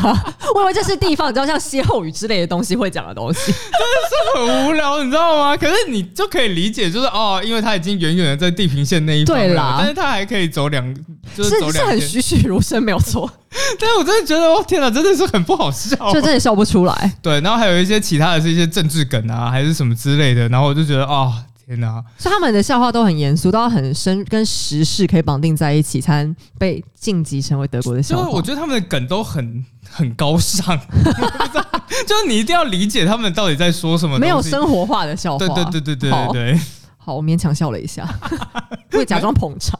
我觉得是因为太冷了，你笑出来。对，因为冷到就好尴尬。真的，我必须得这个德国冷笑话，我就一定要讲这一个东西。然后他还问你德语绕口令，我觉得德语哪需要绕口令？德语光讲出来就很像绕口令。德语有一个，然后呃，我一直都记得它是什么 f r e e s h e r f r e e s h e r f r e e s h e r f r e e s h e r 可是那个就是我听不懂，所以因为那是我在学德文的时候听到的，然后现在我就忘记了。好，算了，这边剪掉好了，好尴尬。然后 OK，fine，好。嗯，好，那这粉丝后面还有下面还有一个问题，我觉得海是应该会想答，就是想问一下，我去过哪些国家和城市，可不可以分享一些八卦呢？我去过的国家都没有很欧洲，还是请海狮答这题好了。啊，其实我自己个人，呃，我自己非常非常意外的一件事情是，我觉得荷兰超好逛的。荷兰，荷兰非常非常漂亮，尤其是当你们在走的，因为荷兰的房子都很小巧，嗯它在运河的两边，然后就是两边就是垂杨柳，嗯然后两旁就是那种红砖的小房子。那红砖的小房子呢，有一个小小的乐趣，是我自己个人的小嗜好啦，就是我很喜欢偷偷的去看一下人家窗户里面的那种室内的设施。你为什么要偷看人家家？哎、可是他们真的就 很漂亮啊超级漂亮，而且他们都有一个特点，就是他们都会很喜欢，就是他们绝对不拉窗帘。哦他们其实希望你看，邀请大家可以稍微看一下我家，呃，不是，是也不是吗？就是他们窗户虽然都不拉窗帘，但是嗯他们都会摆一盆大大的花。因为这是他们的宗教因素，他们认为拉上窗帘就是有一些不可告人的事情在里面发生了，可是又想要有一些保有一些自己的隐私，所以就放了一个大大的花。然后你看到那些花，你真的就觉得哇，那是艺术。那就是艺术。哎、荷兰的建筑很有名，就是你去荷，所有去荷兰玩的人，他们都会买那个磁铁，然后上面就是他们那个河岸的那个房子的那个样子。哦，好，这个如果你没有特别讲，我可能去欧洲不会特别想要去荷兰呢、阿姆斯特丹真的很漂亮。不要老是只讨论红灯巷，人家阿姆斯特丹有很多很棒的东西，哎，偷偷跟你讲一件事情哦，全欧洲最大的红灯区在汉堡，所以其实不是阿姆斯特丹。不是真的不是，而且我还被招待进去过。你要讲一下吗？我有朋友，他们家开一红在红灯区里面开一间脱衣酒吧，你人脉好广哦，就是你 你这个你你你这个你要听吗？可以讲啊，就不行我们就剪掉。好，OK，反正总总而言之呢，就是那个一走进去的时候都会有一些门票了，嗯。然后在这些门票里面就是呃在跳舞的人。大概就是三十五欧元，大概就啊一千多台币。然后他说、嗯啊，因为你是我朋友，我算你便宜一点，你只要五欧就可以进去了。好划算，两比百块，然后我就进去，而且我进去之后，然后就是里面就是一张大圆桌，然后里面就是一根钢管，然后旁边就是很多女的在跳，对，然后哎、我说老实话，那真的都蛮漂亮的，哎、我们这里没有在推广大家去逛红灯区的意思，要请大家不要误会。哎、哎不推广一下吗？不能不能，但是他那应该只能看而已吧？就你也不能做一些别的什么。哦，这个可以讲吗这 对，刚刚我没问。好了，我们等下下一题，下一题，？OK，这太儿童不宜哎、了不。过我跟师傅的确是在第一在一间脱衣酒吧里面认识的。你们两个在脱衣酒吧认识？对，但是我们不是在汉堡的脱衣酒吧，嗯我们是在布拉格的脱衣酒吧。我也不知道为什么。你为什么到处去逛脱衣酒吧但？是我跟你讲，因为在欧洲，就是 sex 是一件很普遍，就是很、嗯嗯很一很正常的一件事情。嗯然后所以那个时候，就是我们在找布拉格的朋友，那去玩了之后，布拉格就说：“哎、我带你们去一间脱衣酒吧。然后嗯，在脱衣酒吧的时候，刚好就是那个时候是我跟师婆第一天见面，然后我们两个人就在脱衣酒吧里面，然后就是对着上面的所有的人 裸女。对对对，就是所有的表演者，然后就是品头论足，就哦这个小你们你们两两个是你们两个本来是网友，然后现场在那边见面，还是你们第一次就是巧遇？哦，我们是因为我那个时候是跑，因为有那种同学会，那嗯，每一个城市里面都有一个台湾同学会会长。啊我当年是汉堡的会长，然后哦我跑去找布拉格的会长，嗯可是布拉格的会长就说：“哎、可是我现在也有在接待另外一组客人哦，就也也没有盈利啦，就是我有另外一些朋友，那你们可不可以就是一起这样？”哦，所以就是师婆在那一团本来的朋友里面。对，然后师婆，然后接下来我们就在十二月二十五号布拉格广场旁边有一个溜冰场，然后我们就在那天见面了。这真的太这太童话了这真的？超童话，但是其实，在一个小时之后，我们就去光头一酒吧。那请问初次见面就逛脱衣酒吧，你们两个聊什么？就只是聊 dancer 他们的就品头论足一番，好像也不能做什么其他的事情吧？我们 太尴尬了。对，不然我们要讲一些什么东西？那不是，我是说，那那在酒吧里面，就是女的、女的欣赏者多吗？女观众多吗？哦，其实不多，不多。她应该觉得莫名其妙，为什么在这里吧？对，可是问题是，当脱衣酒吧有看到女生观赏者，会就会特别优待一些事情。比比比比方什么？你这样讲我好紧张哦。哦，的确该紧张。没有，就是对，呃，反正会有一些傻逼史之类的啦。你说酒比较便宜这一种吗？绝对不是。好，算了，我们不要讲这话题了，下一题。不行不行，跳过跳过。OK，好的，好，等下下一题。嗯，好好，我选一个。哎、我看到一个很好笑，应该说就很历史，但有点幽默问题。他问第五十题，想问黑走，如果你可以当其中一个女王一个礼拜，你会选伊丽莎白一世还是叶卡捷琳娜大帝？这还用选吗？来，你觉得应该要选叶卡？捷琳娜，叶卡捷琳娜，你们知道叶卡捷琳娜的生活有多爽？但当然她，她工作的时候也很认真，她跟伊丽莎白一世两个工作都很认真。可是你要讲就是过一周的爽生活的话，如果只要一个礼拜，我绝对选 叶卡捷琳娜。哎、她身边都是小鲜肉，然后她的那个她的日常几句的格调是很高的，嗯她是一个享乐主义者，对吧？是是，她是她生活当中就是漂亮的衣服、好吃的东西。而且还有一个很重要的问题，就是叶卡捷琳娜时代的圣彼得堡很干净，就是一定比 都铎王朝时期干净。我光为了上厕所，我要忍一个礼拜，我才不要去都铎王朝，好吗？伊丽莎白一世可能那个就是走出去外面，可能还有一些被烧死的，对或者是一些什么。掉在那边对。对对对对，叶卡捷琳娜可能也有，但不会那么脏，就是是不会那么臭。是，而且叶卡捷琳娜还有自己的大浴室哦，她的浴室就是像哈、哦那个哈利波特霍格华兹里面那种，就是很大间，可以在里面鸳鸯戏水的那一种。其实说真的，叶卡捷琳娜那个时候的俄罗斯的文化真的已经变得很精致了，非常比起伊丽莎白一世的英格兰，真的就是对，强了不是一星半点啊。而且叶卡捷琳娜是一个很有幽默感的人，但伊丽莎白一世她也是，她也是比较严肃，而且她很喜欢骂脏话，就她的宫廷气氛 可能没有像那个圣彼得堡那时候那么欢乐，我觉得哦。对。好了，除非如果可以打赢西班牙无敌舰队的话，就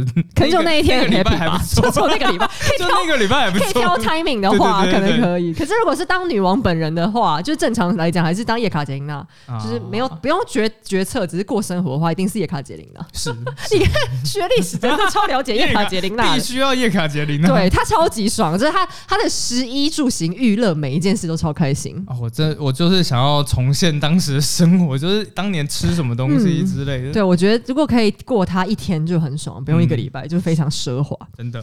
好，还是请挑下一题。好，OK，哎、我有一个想要问黑黑走的，好请问你从什么时候开始热爱历史的？还是从来都没有过？我觉得没有，我很喜欢历史，不然怎么会做这个、啊？做不了。我觉得做这一行不喜欢是没办法的。没错你没有热情，一下就被听出来，他是不是不喜欢这个主题？真的 对不对？马上。就当我们在讲这个故事的时候，你一定要活在那个时空里面，对这才会栩栩如生。不不可能，就如果你是为了工作做这一行，你很快就会很疲倦。嗯，我们有时候都会很疲倦，更何况哎有热情都会很疲倦了，好不好？一定会因为你每个礼拜都一直在做一样的事情没。错，没对，虽然主题不同，可有时候整理资料会很累。啊，真的，就是内容本身有趣，可是过程，因为你会把它当做就是工作有一些固定要，比方说整理资料来源什么的，就还是会有一点累。呃，但是什么时候喜欢哦？我觉得这应该是要我从小很喜欢看书，那小孩子反正就喜欢看一些故事嘛。你一定是看过，你怎么从小看科学、看小百科？这太累了吧？从小就喜欢看故事性的东西。那历史其实就是很多很多的故事啊。嗯嗯，它就跟这就是一个很自然而然发生。我我觉得啦，其实我觉得会不喜欢历史，觉得历史很烦的人，一定是他第一次接触历史的印象不好。嗯，可能其实我真的这样觉得，对，没有人讲历史故事给他听，然后他第一次接触到的历史就是课本、对，然后有可能就只是念课文，然后要背很多事年代事件、嗯人名，嗯嗯嗯。对，我真的觉得，如果历史考试可以不要考那么死的年份，就比方说一九八三、一七八五这一种，嗯。我觉得讨厌历史的人应该当然少一半。我刚刚就在想一七八五是发生，然后我就随便喊了一，下，哎、听说海狮有项绝技，这你好像没功。有有一个海狮的绝技，就是我随便讲一个年份出来，他都可以讲那年发生什么世界大事。没有，我只是就是当你在讲一个年代的时候，我可以讲说，哎、前后几年发生了什么事情。比方说一七八五年，我就心想说，哎、四年之后就发生法国大革命了，而这个时候哦刚好就是一个玛丽安东尼王后发生了一件事情，叫做钻石项链事件。哇塞，这都。你查一下，你查一下，我不是很确定，就是没关系，我不要查这个，因为我觉得可以想到，因为其实我觉得啊，只要接近那个年代就已经很好。所以我觉得，如果是不喜欢历史的人，应该是因为他小时候刚开始读历史的时候，一定是就立刻看课本。对，没，错。我觉得他一定是没有人用一种讲故事的方式。可是因为我小时候第一次接触历史，是家里面买了很多那种儿童版的历史书，那就切成那种单一小故事、小故事，就没有压力啊。所以希望我们的 podcast 有帮一些人喜欢上历史。我觉得我可能没办法，因为我故事太长，小孩听了觉得压力山大，怎么历史这么多？哎、这样子很棒，好不好？床边故事就是要这样子。好，讲到压力，我们现在讲一个很没有压力的事情。可是我觉得看这单子觉得挺有压力的，为什么？很长哎、我们要一一把它介绍完。好，我们现在要进入我们年度最重要的大事，就是我们的尾牙摸彩时间。好，我要请海狮帮我唱名，就是跟大家讲一下有什么礼物，然后我来解释一下这些礼物的来龙去脉。好，海狮请。好，那第一个就是柯林睡得美，奖品内容颗粒件较好眠。这个是一个助眠产品，可是其实科林睡得美他们呃跟我们合作，就是今天哎、今天我要先讲一下哦，我们今天这整个礼单呐、我本人一毛钱业配都没收，我真的都没收钱，这是单纯就是去募了礼物来请厂商直接送给所有的今年，就我是为了感谢粉丝，所以我们才办这个活动的，所以我今天只是单纯就我自己用完，我觉得有些东西想要特别跟大家介绍一下。那科林睡得美他们这个呼吸机啊，他们主要的服务就是帮大家做免费的睡眠呼吸检测。那因为我自己爸爸在用，他用完之后反应非常的好。对，而且我有一些粉丝就是私讯跟我说，他带他先生去测，本来根本没想到有这个问题，就没想到测出来之后，那血氧的那个趴数吓到，就医就是测出来那个数字，后来回去跟他们医生讲，他们医生也吓到。那科林还有个好处是，你如果要测它，第一个是不用钱的，而且第二个是它不用像在医院一样，你要去住医院，你可以带回家测，然后你也不用去医院挂号排队，你不用等很久，它就可以让你测得到。所以我是真的觉得，如果平常家里面的呃家人然后是你自己打呼很严重，睡眠品质不好的话，反正就去测测看。他测完还有送一个不知道什么星巴克卡还是什么的，但那不重要啊。我觉得那真的拿那礼物完全不重要，是因为我自己爸爸用完了之后，我觉得反应真的很好。所以如果过年期间你们有听到亲戚在讨论打呼这个问题，我觉得基于一个健康的立场，可以邀请他们。呃，就去测测看，请他们科林帮你安排。那这个链接，就请大家自己去看那个我们 Facebook 上面有置顶，你们自己去找就可以预约。那预约的好处是，透过我们那个链接，假如你们没有要用这个机器的话，没差。可是假如后面你们有需要呼吸机的话，它上面就会有送一些蛮不错的消耗品，就是也算是可以省一些钱。好，下一个。好，下一个叫做简单保养品玫瑰青春露加大版喷雾组，就加大版跟喷雾组各一瓶。那这个就是现在冬天嘛，天气干，那刚好补一下水。特别住台南，台南真的是超级干燥，夏天的时候是很舒服，但冬天的时候是太干，这喷一下是挺刚好的。下一个叫做 JD Sense。晨光之境滚珠香水油，JD Scent 其实就是刚才简单他们的姐妹品牌。那它这个滚珠香水油是就是纯天然的啊。如果你是喜欢香味，可是对一般香水过敏的话，这个其也挺不错。哎，这可以随身带，蛮方便的。好，下一个，下一个叫做米红生衣乳清蛋白。米红他们今年是准备就是一组奖品是两包，一个原味跟一个他们随机挑一个他们自己最受欢迎的口味。这个啊，如果是挑食不喜欢吃饭的人，或是健身的人，就是蛮就想说是不是健身的？对，健身人吃这个就是。补充起来速度会比你靠吃肉跟蛋嗯方便多。好，下一个，下一个就是一刻精选的朱家文老师声音课，璀璨时代大明王朝的社会文化发展。晚明大观，朱江伟老师呢，就今年来我们节目上，就跟我们分享了《红楼梦》之后，我就有发愿说，我今年要开那个《红楼梦》节目，然后我就一直疯狂被吐槽说，你到底什么时候要开？不瞒大家说呢，本人说二零二三要开，就是一定有开。然后我在十二月三十一号那一天，其实已经开通上架发文，你有看到？好感人哦！但是呢，我没有公布出来，我没有，我也没有想要跟你们特别讲那个节目的的频道名字是什么，因为我觉得里面累积那个那。那个节目量还太少，你们找得到找得到，找不到就也不用太特别去找，因为我觉得等到后面那个量累积多一点，我再跟你们讲好，不然我很怕一直被敲完说为什么不更新。但朱家文老师，我当然没有办法像朱家文老师一样讲的那么那么深入，毕竟他是台湾《红楼梦》就是红学的大家，我就只是陪读 陪读员，所以就是如果想要更了解呃像明朝、清朝那段的历史的话，朱家文老师的课程听起来真的很有趣。好，下一个。好，下一个是新生活鲜羊奶，鲜羊奶鲜奶羊乳片礼盒。啊，新生活鲜羊奶就是台湾你现在可以在超市买到最好喝的羊奶。对，没有，它真的好，因为它就没有奇怪的味道。所以如果你想喝的话，也可以直接去什么全呃，我记得全联跟家乐福现在都有。好，下一个。下一个是上信钻玉的四国礼盒。呃，它还有一个运礼盒，它有两种礼盒。那上新专业就是，我觉得现在年节到，刚好呃，大家可以关注他们一下，不要每次过年过节送礼，特别送外国人礼物的时候，每次都一直只送凤梨酥。台湾很多好吃的东西，好不好？他们有很多就是结合台湾当地材料跟法式特色的一些甜点，我觉得蛮蛮不错的。下一个呢，叫做阿妈的配方桑拿木足袋，还有纯净精油足浴盐。哎，现在天气冷，就是泡脚的好日子。我现在每个月都还是会泡个大概七八天，就时不时冷的时候就拿出来泡一下。哎，们不要觉得说台南没有很冷就不想泡，这泡完就全身超放松的，就是晚上超好睡，很好睡，就全身都暖暖的，很好睡。因为我也是。我我是不是应该也要送你一组？所以我在这边点都有，就是是不是每一个都被我讲超吸引人的？哇！我这次来台南真是赚到了。品牌爸爸们还是是那个生活美学家，你们就是我觉得你们跟他合作，他应该也可以非常认真的体验。他其实也超会介绍的，不错还不错。好，下一个，好下一个，下一个很大，这大奖哦。下一个是法罗某的法罗某旅行枕和收纳卷，哎，收纳卷收店。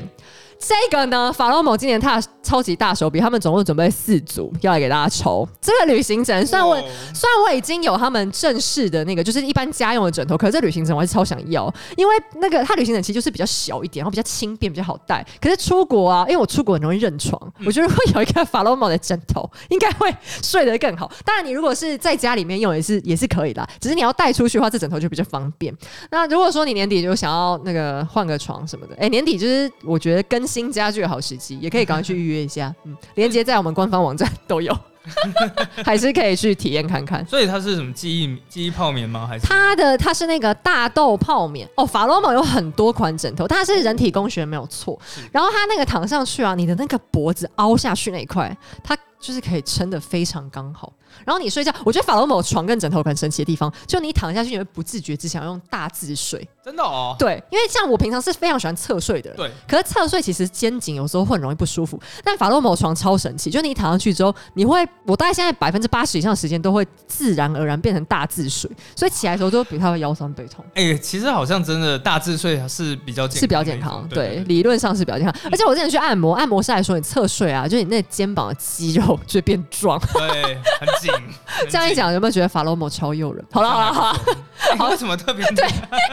因为奖品就超大一个，不是因为我们都会有睡眠问题。对啊，现在人大家真的睡眠是睡超不好的。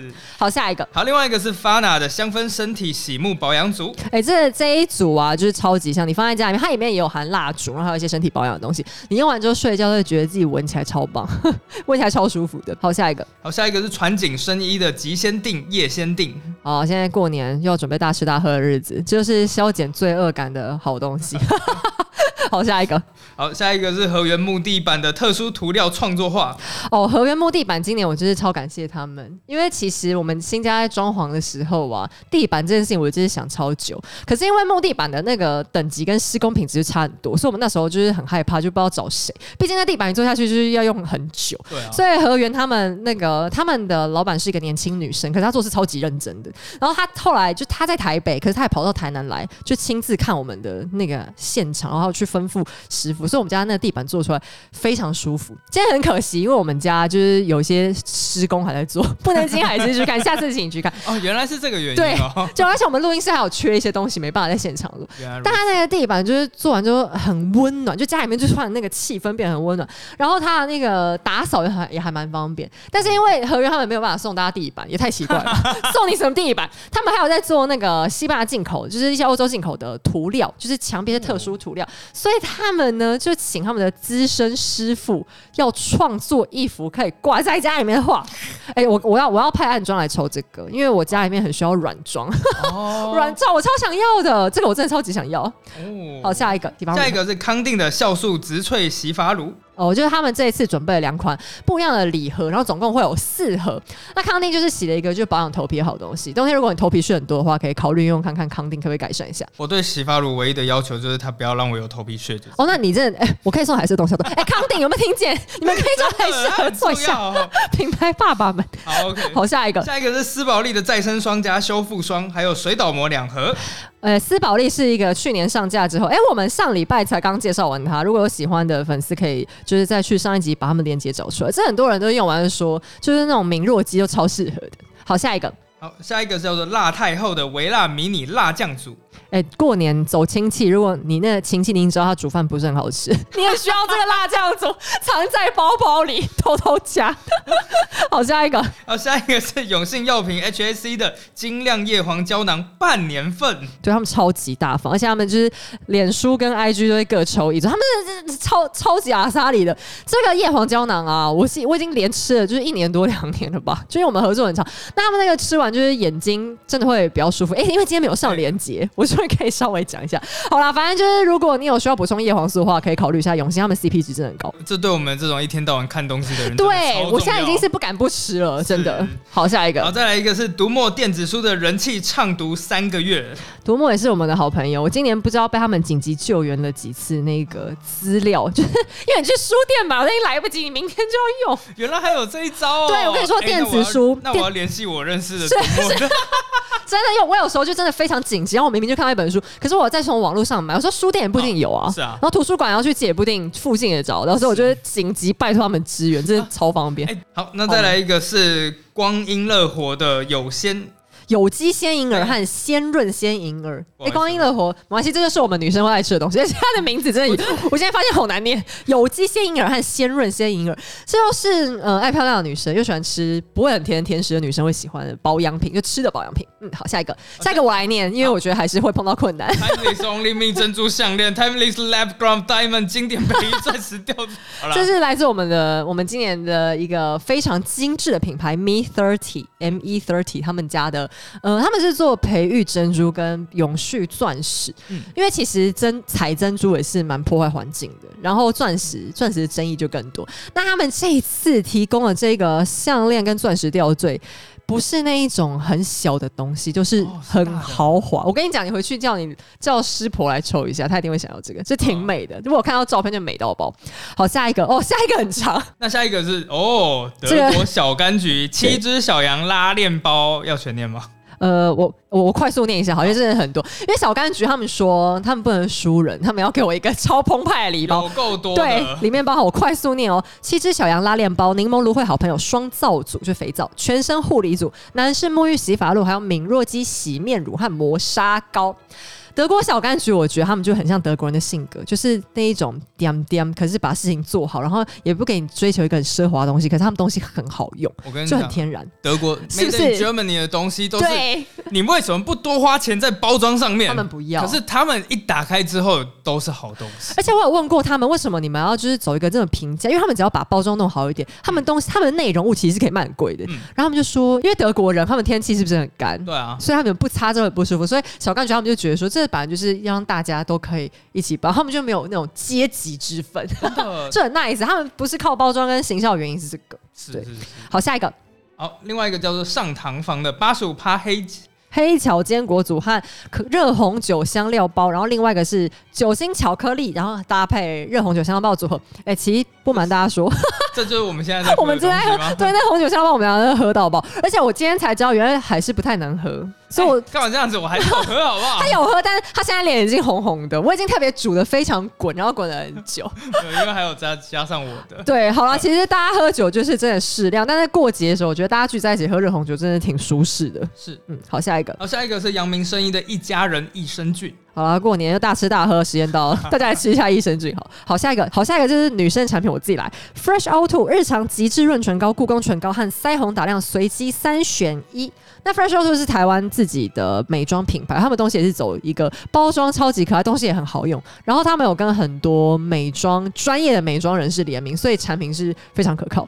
好，下一个，诗舒雅美容世界 Infinity 无限课程八十分钟兑换券，这个是女生先的，因为是说他们主要，因为他们想要保护女生的隐私，所以他们这个抽到，如果男生抽到的话，可以安排，可以按一下太座，或是给妈妈去按一下，因为那真的是一个贵妇级的享受，非常非常舒服。哦。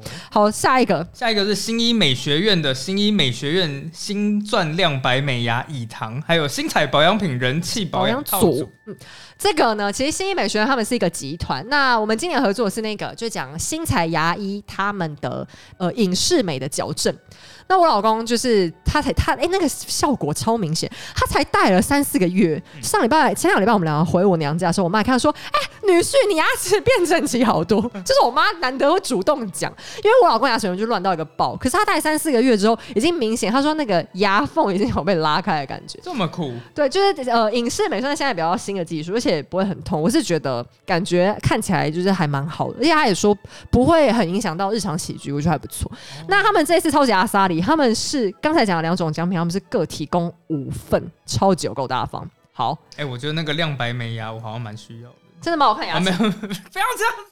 好啦，其其实我觉得现在大家因为就像我们这样刚刚那个喝热红酒，牙齿一定很容易被染色，然后还是很喜欢喝咖啡，对不对我？超爱喝咖啡，我知道你爱喝咖。啡，对，但你爱喝咖啡的人牙齿就是真的蛮需要。好，下一个，下一个读书共和国的日本高级品牌可惜式蓝牙喇叭，他们超有诚意，他们说我们要送比书，就是他们不要只送书，他们想要送一个呃更更豪华的东西，所以他们还特别去准备了一个嗯牌子相当不错的蓝牙喇叭。那希望大家明年可以继续多支持出版业，哎真的爱看书的孩子。嗯，可能会变坏，但气质会很好。哎、出版社 出版业真的是，希望大家多支持，希望大家多支持。哎、没有出版业，我们节目就是大家都都不用玩了，收起来，真的真的希望大家不只是只有对读书共和国啊，希望大家就是多支持，不管你是想要看电子书或是纸本书，就是多读书真的对你只会有好处。是。嗯嗯，好，下一个，下一个是 Walkie 的轻量随行陶瓷保温杯，哎、我们今天这一个这个我们的热红酒，其实我在家里先煮好，我刚刚就装在 Walkie 的杯子里面，哦 我用那个浑圆，不过我们带我用的杯也是浑圆杯，它是因为它是七百七十 ml 啊，嗯。所以一瓶红酒煮完还是可以装得下。而且还是超级热，拿来说整个还超烫。那个很轻哎、那个看起来不像是陶瓷的它是哦，它不是它所谓的陶瓷保温杯，它不是壳是陶瓷，它是它的内胆哦是用陶瓷的那个不一样的特殊材料。了解。哎、这个现在团购还在继续，有兴趣的粉丝 可以去我们官网，我们官网现在都有把就是现在档期还在继续的优惠，大家可以进去买一下。好，下一个下一个是方知的低基金礼盒，低基金，这个是我今天出门前，因为我昨天没睡好，我出门前先 吸了一包。好，如果要准备怀孕的话，你赶快猛喝一下房子。好，下一个。下一个是美科提欧的全方位奥秘双星礼盒，美科提欧他们是台湾自己的美妆保养品牌，然后它它主打的是那个植物生态，所以现在天气很干，哎、干皮肤干就是最怕老，所以刚好擦这个是我觉得挺合适的。好，下一个下一个是 Prepara 的 Latch Lock 保鲜盒六件组，哎、这是不是过年前一定要有东西？啊保鲜盒是吗？对家里的剩菜都可以装进去，而且因为它可以直接拿去微波，我觉得挺方便的。哦，真的哦。对，它是那一种，它是一个很特殊的材质做，然后微波那个它微波两分钟以内都不会有毒。我觉得就是你知道啊，微波就赶快吃掉，请大家不要再冰起来微波，冰起来微波，妈妈拜托。好，下一个，好，下一个是 Nico Nico 的强力旋风无线吸尘器。我、这个开腿还在继续，请大家 请假工，就是一个非常修够短袜，CP 值超高的吸尘器。我们的录音室和办公室现在都靠它产能勉强维持干净，不然我超不想打扫的。对，大扫除之前一定要有个好吸尘器啊！我不无法想象没有吸尘器怎么打扫了。现在哎、我也是用扫把吗？哈天哪！好，最后一个是哦本人加码，对，这我们总共有四十个奖品，辛苦还是。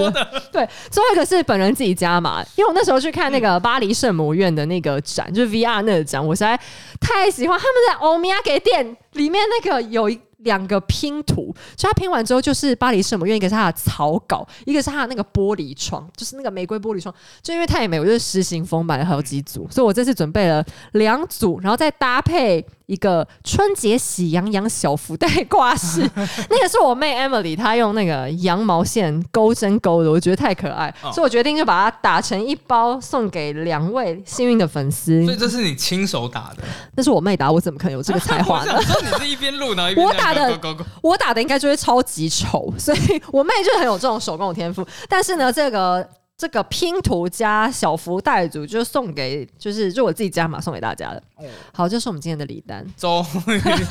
你想不想抽？其实我是说真的，里面有一些我是真的是蛮想要的。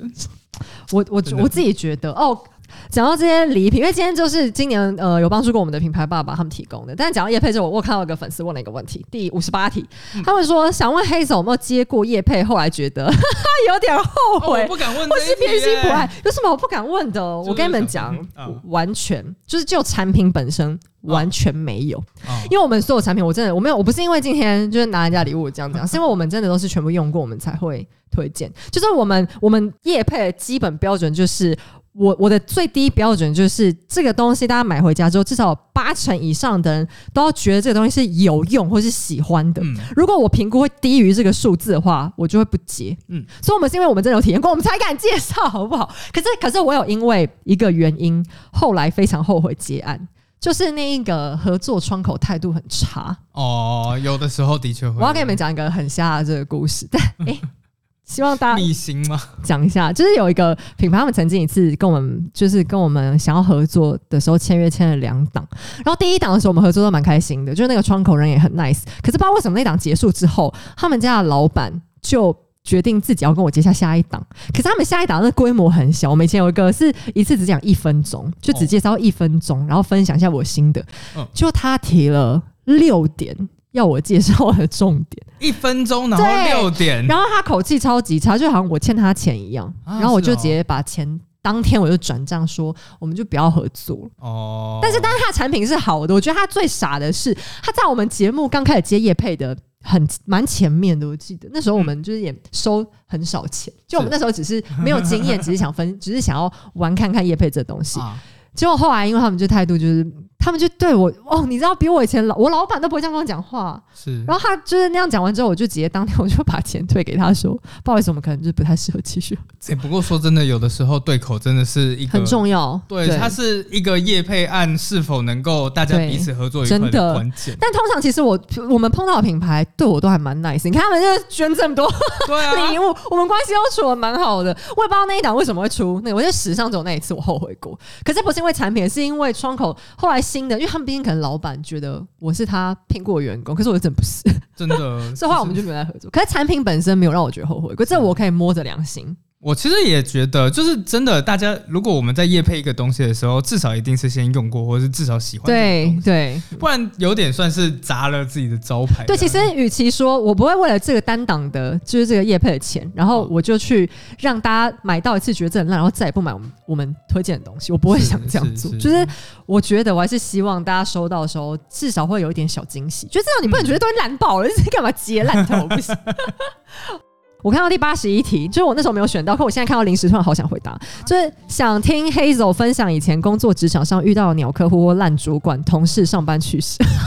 这我觉得可以直接切一集出来讲。好，我要先讲一个，我觉得真的非常瞎，就是我以前有一个主管，他这个讲出来，好希望不要被猜出来，我以前在哪家公司，就那主管自己是人家的小三。她自己是人家，她是一个女女主管，然后她是人家的小三，而且她是那种长期的小三。然后她当小三就当然很开心，可是你你要当小三，你就自己的事就算。他会公开跟那个已经结婚的女同事说：“哎呀，对婚姻这么忠诚干嘛？那外面帅的那么多，那个可爱的、那个会撒娇的那么多，对不对？那结了婚，你看你现在，你是不是三观很不正？哇！我我听了就大家就不讲话。”但他就是有一种让我觉得他对就是当小三这件事情挺引以为傲的感觉。是，但他 不知道，他后来反正就闹很多私生活，就听说他还有当小三当到人家的正宫女友，就到公司大闹过，就也是挺精彩的。哦，真的哦，因为还是哎，还是以前有上班过吗？还是你自己毕业就做新媒体这一行？就是我一毕业的时候就心想说，那自己做三个月，然后如果做得起来的话就做得起来，做不起来的话我就去当老师。所以你三个月你就做起来了？因为因为我我的开销很低，对，那我就可能不行。没有什么特别的物欲，这样。可是我跟你说，你在办公室就会碰到很多很奇怪的人，是是是。而且那个主管他不是很低阶，主他可能已经做到像一般公司，可能像协理就是这么高，协理大概就是比总经理就是小没有很多。他说协理，然后就是公开在就是公司讲说，好像那同事。其实他讲的那个女同事本来跟他还蛮好的，可是他讲完之后，那女同事那女同事的位阶当然就没有他们高。那你这样讲，就是人家要怎么办？对啊，要怎么回？这到底要怎么回？对，但是在办公室碰到这种奇怪事真的很多。哦，我还要碰到一个，我觉得很，我我觉得。我觉得就是很不爽的事情，就因为我以前有一段时间是做 HR，然后我做 HR 是那一种人资，对对对，人人人资 HR，然后我做不是那一种只有发发薪水什么，不是，就是我们是管 HR 策略的那一种。然后那个时候我就决定要做一件大事，就是我要帮全公司的同事争取加薪。你们这样听就觉得我很像神经病，可是我其实想争取加薪，不只是因为我自己想加薪，而是因为我们 HR 有一个指标，就是人员流动率。因为其实人员流动啊，会造成企业很多的隐性成本。就是你觉得这个人只是离职换一个人，可是这个新的人呢，坦白说，他刚到公司的前两三个月，基本上也是在白发他薪水。然后旧同事会很辛苦，因为他 cover 他要交什么的。所以你不要看一个公司，他员工流动率很高，老老板好像把员工当成就是那种抛弃式的东西在用。其实那老板笨，你还不如把。中间这些隐藏成本摊到原本同事上，你去帮他们加薪，他们不要走，你公司的产值一定会比一直换新人高高很多。然后我那时候呢，我就为了解决这 KPI 问题，我就去做了一个很大的调查，就我把主计处什么，就是各方面数据全部都调出来。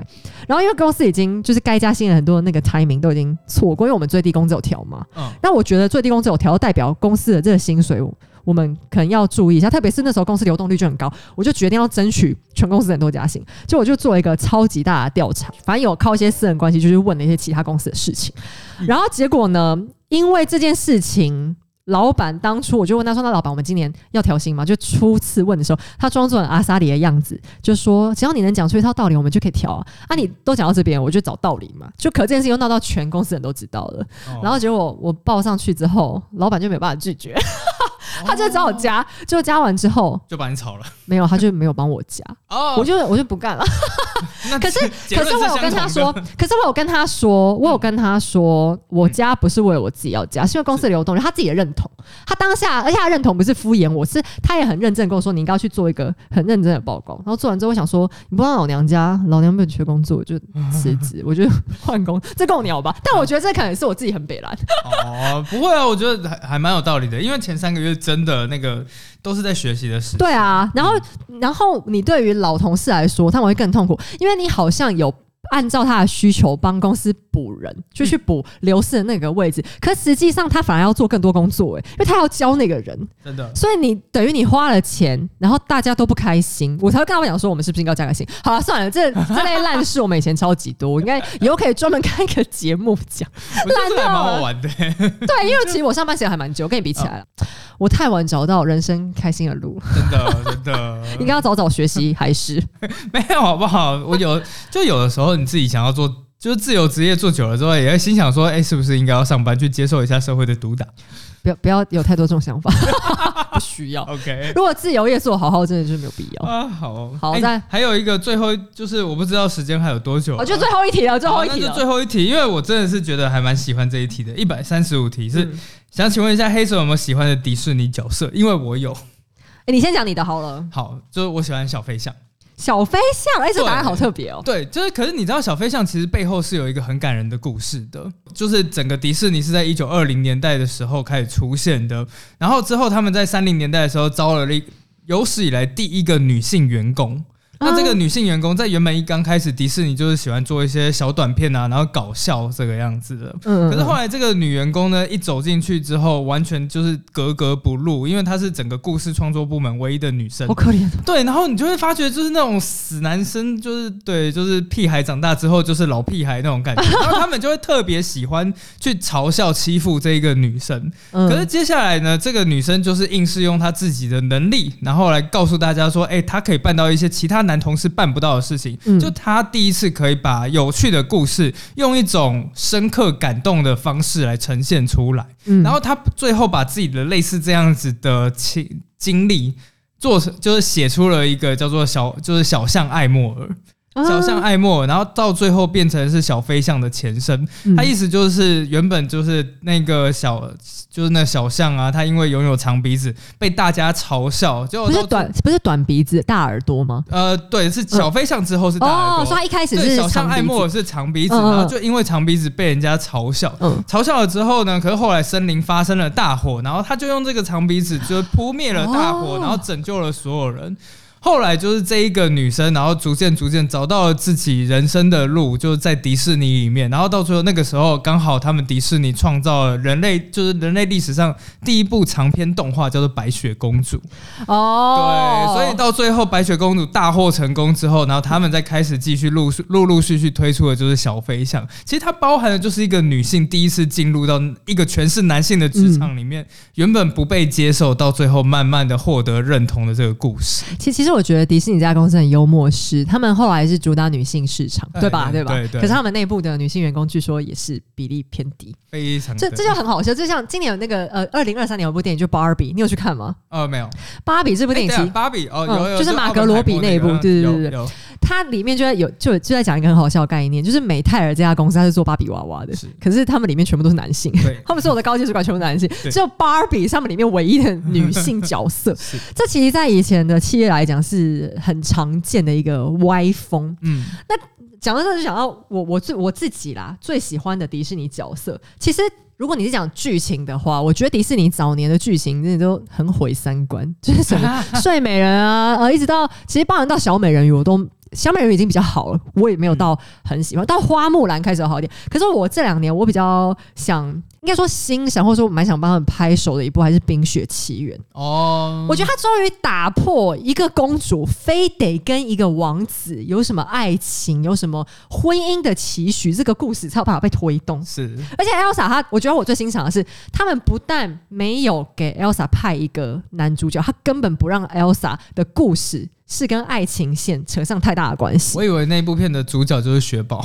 对，我也觉得，在儿童圈可能是这样。对，除了 Anna 的，除了 Elsa 跟 Anna 的歌声之外，主角其实应该是雪宝。就是我觉得他们把故事的重心终于往正常小孩可以合理吸收的故事逻辑。嗯，而且它里面就是包含安娜在第一集故事里面最后被拯救，她也不是靠什么王子的吻、王子的什么，而是靠姐妹的感情。我觉得他们终于突破了。嗯，终于不要。可是，在在他们之前，包含到《魔法奇缘》，《魔法奇缘》已经就是长发公主的故事，已经有稍微好一点，可是还是免不了帮女主角配了一个呃官方的配偶。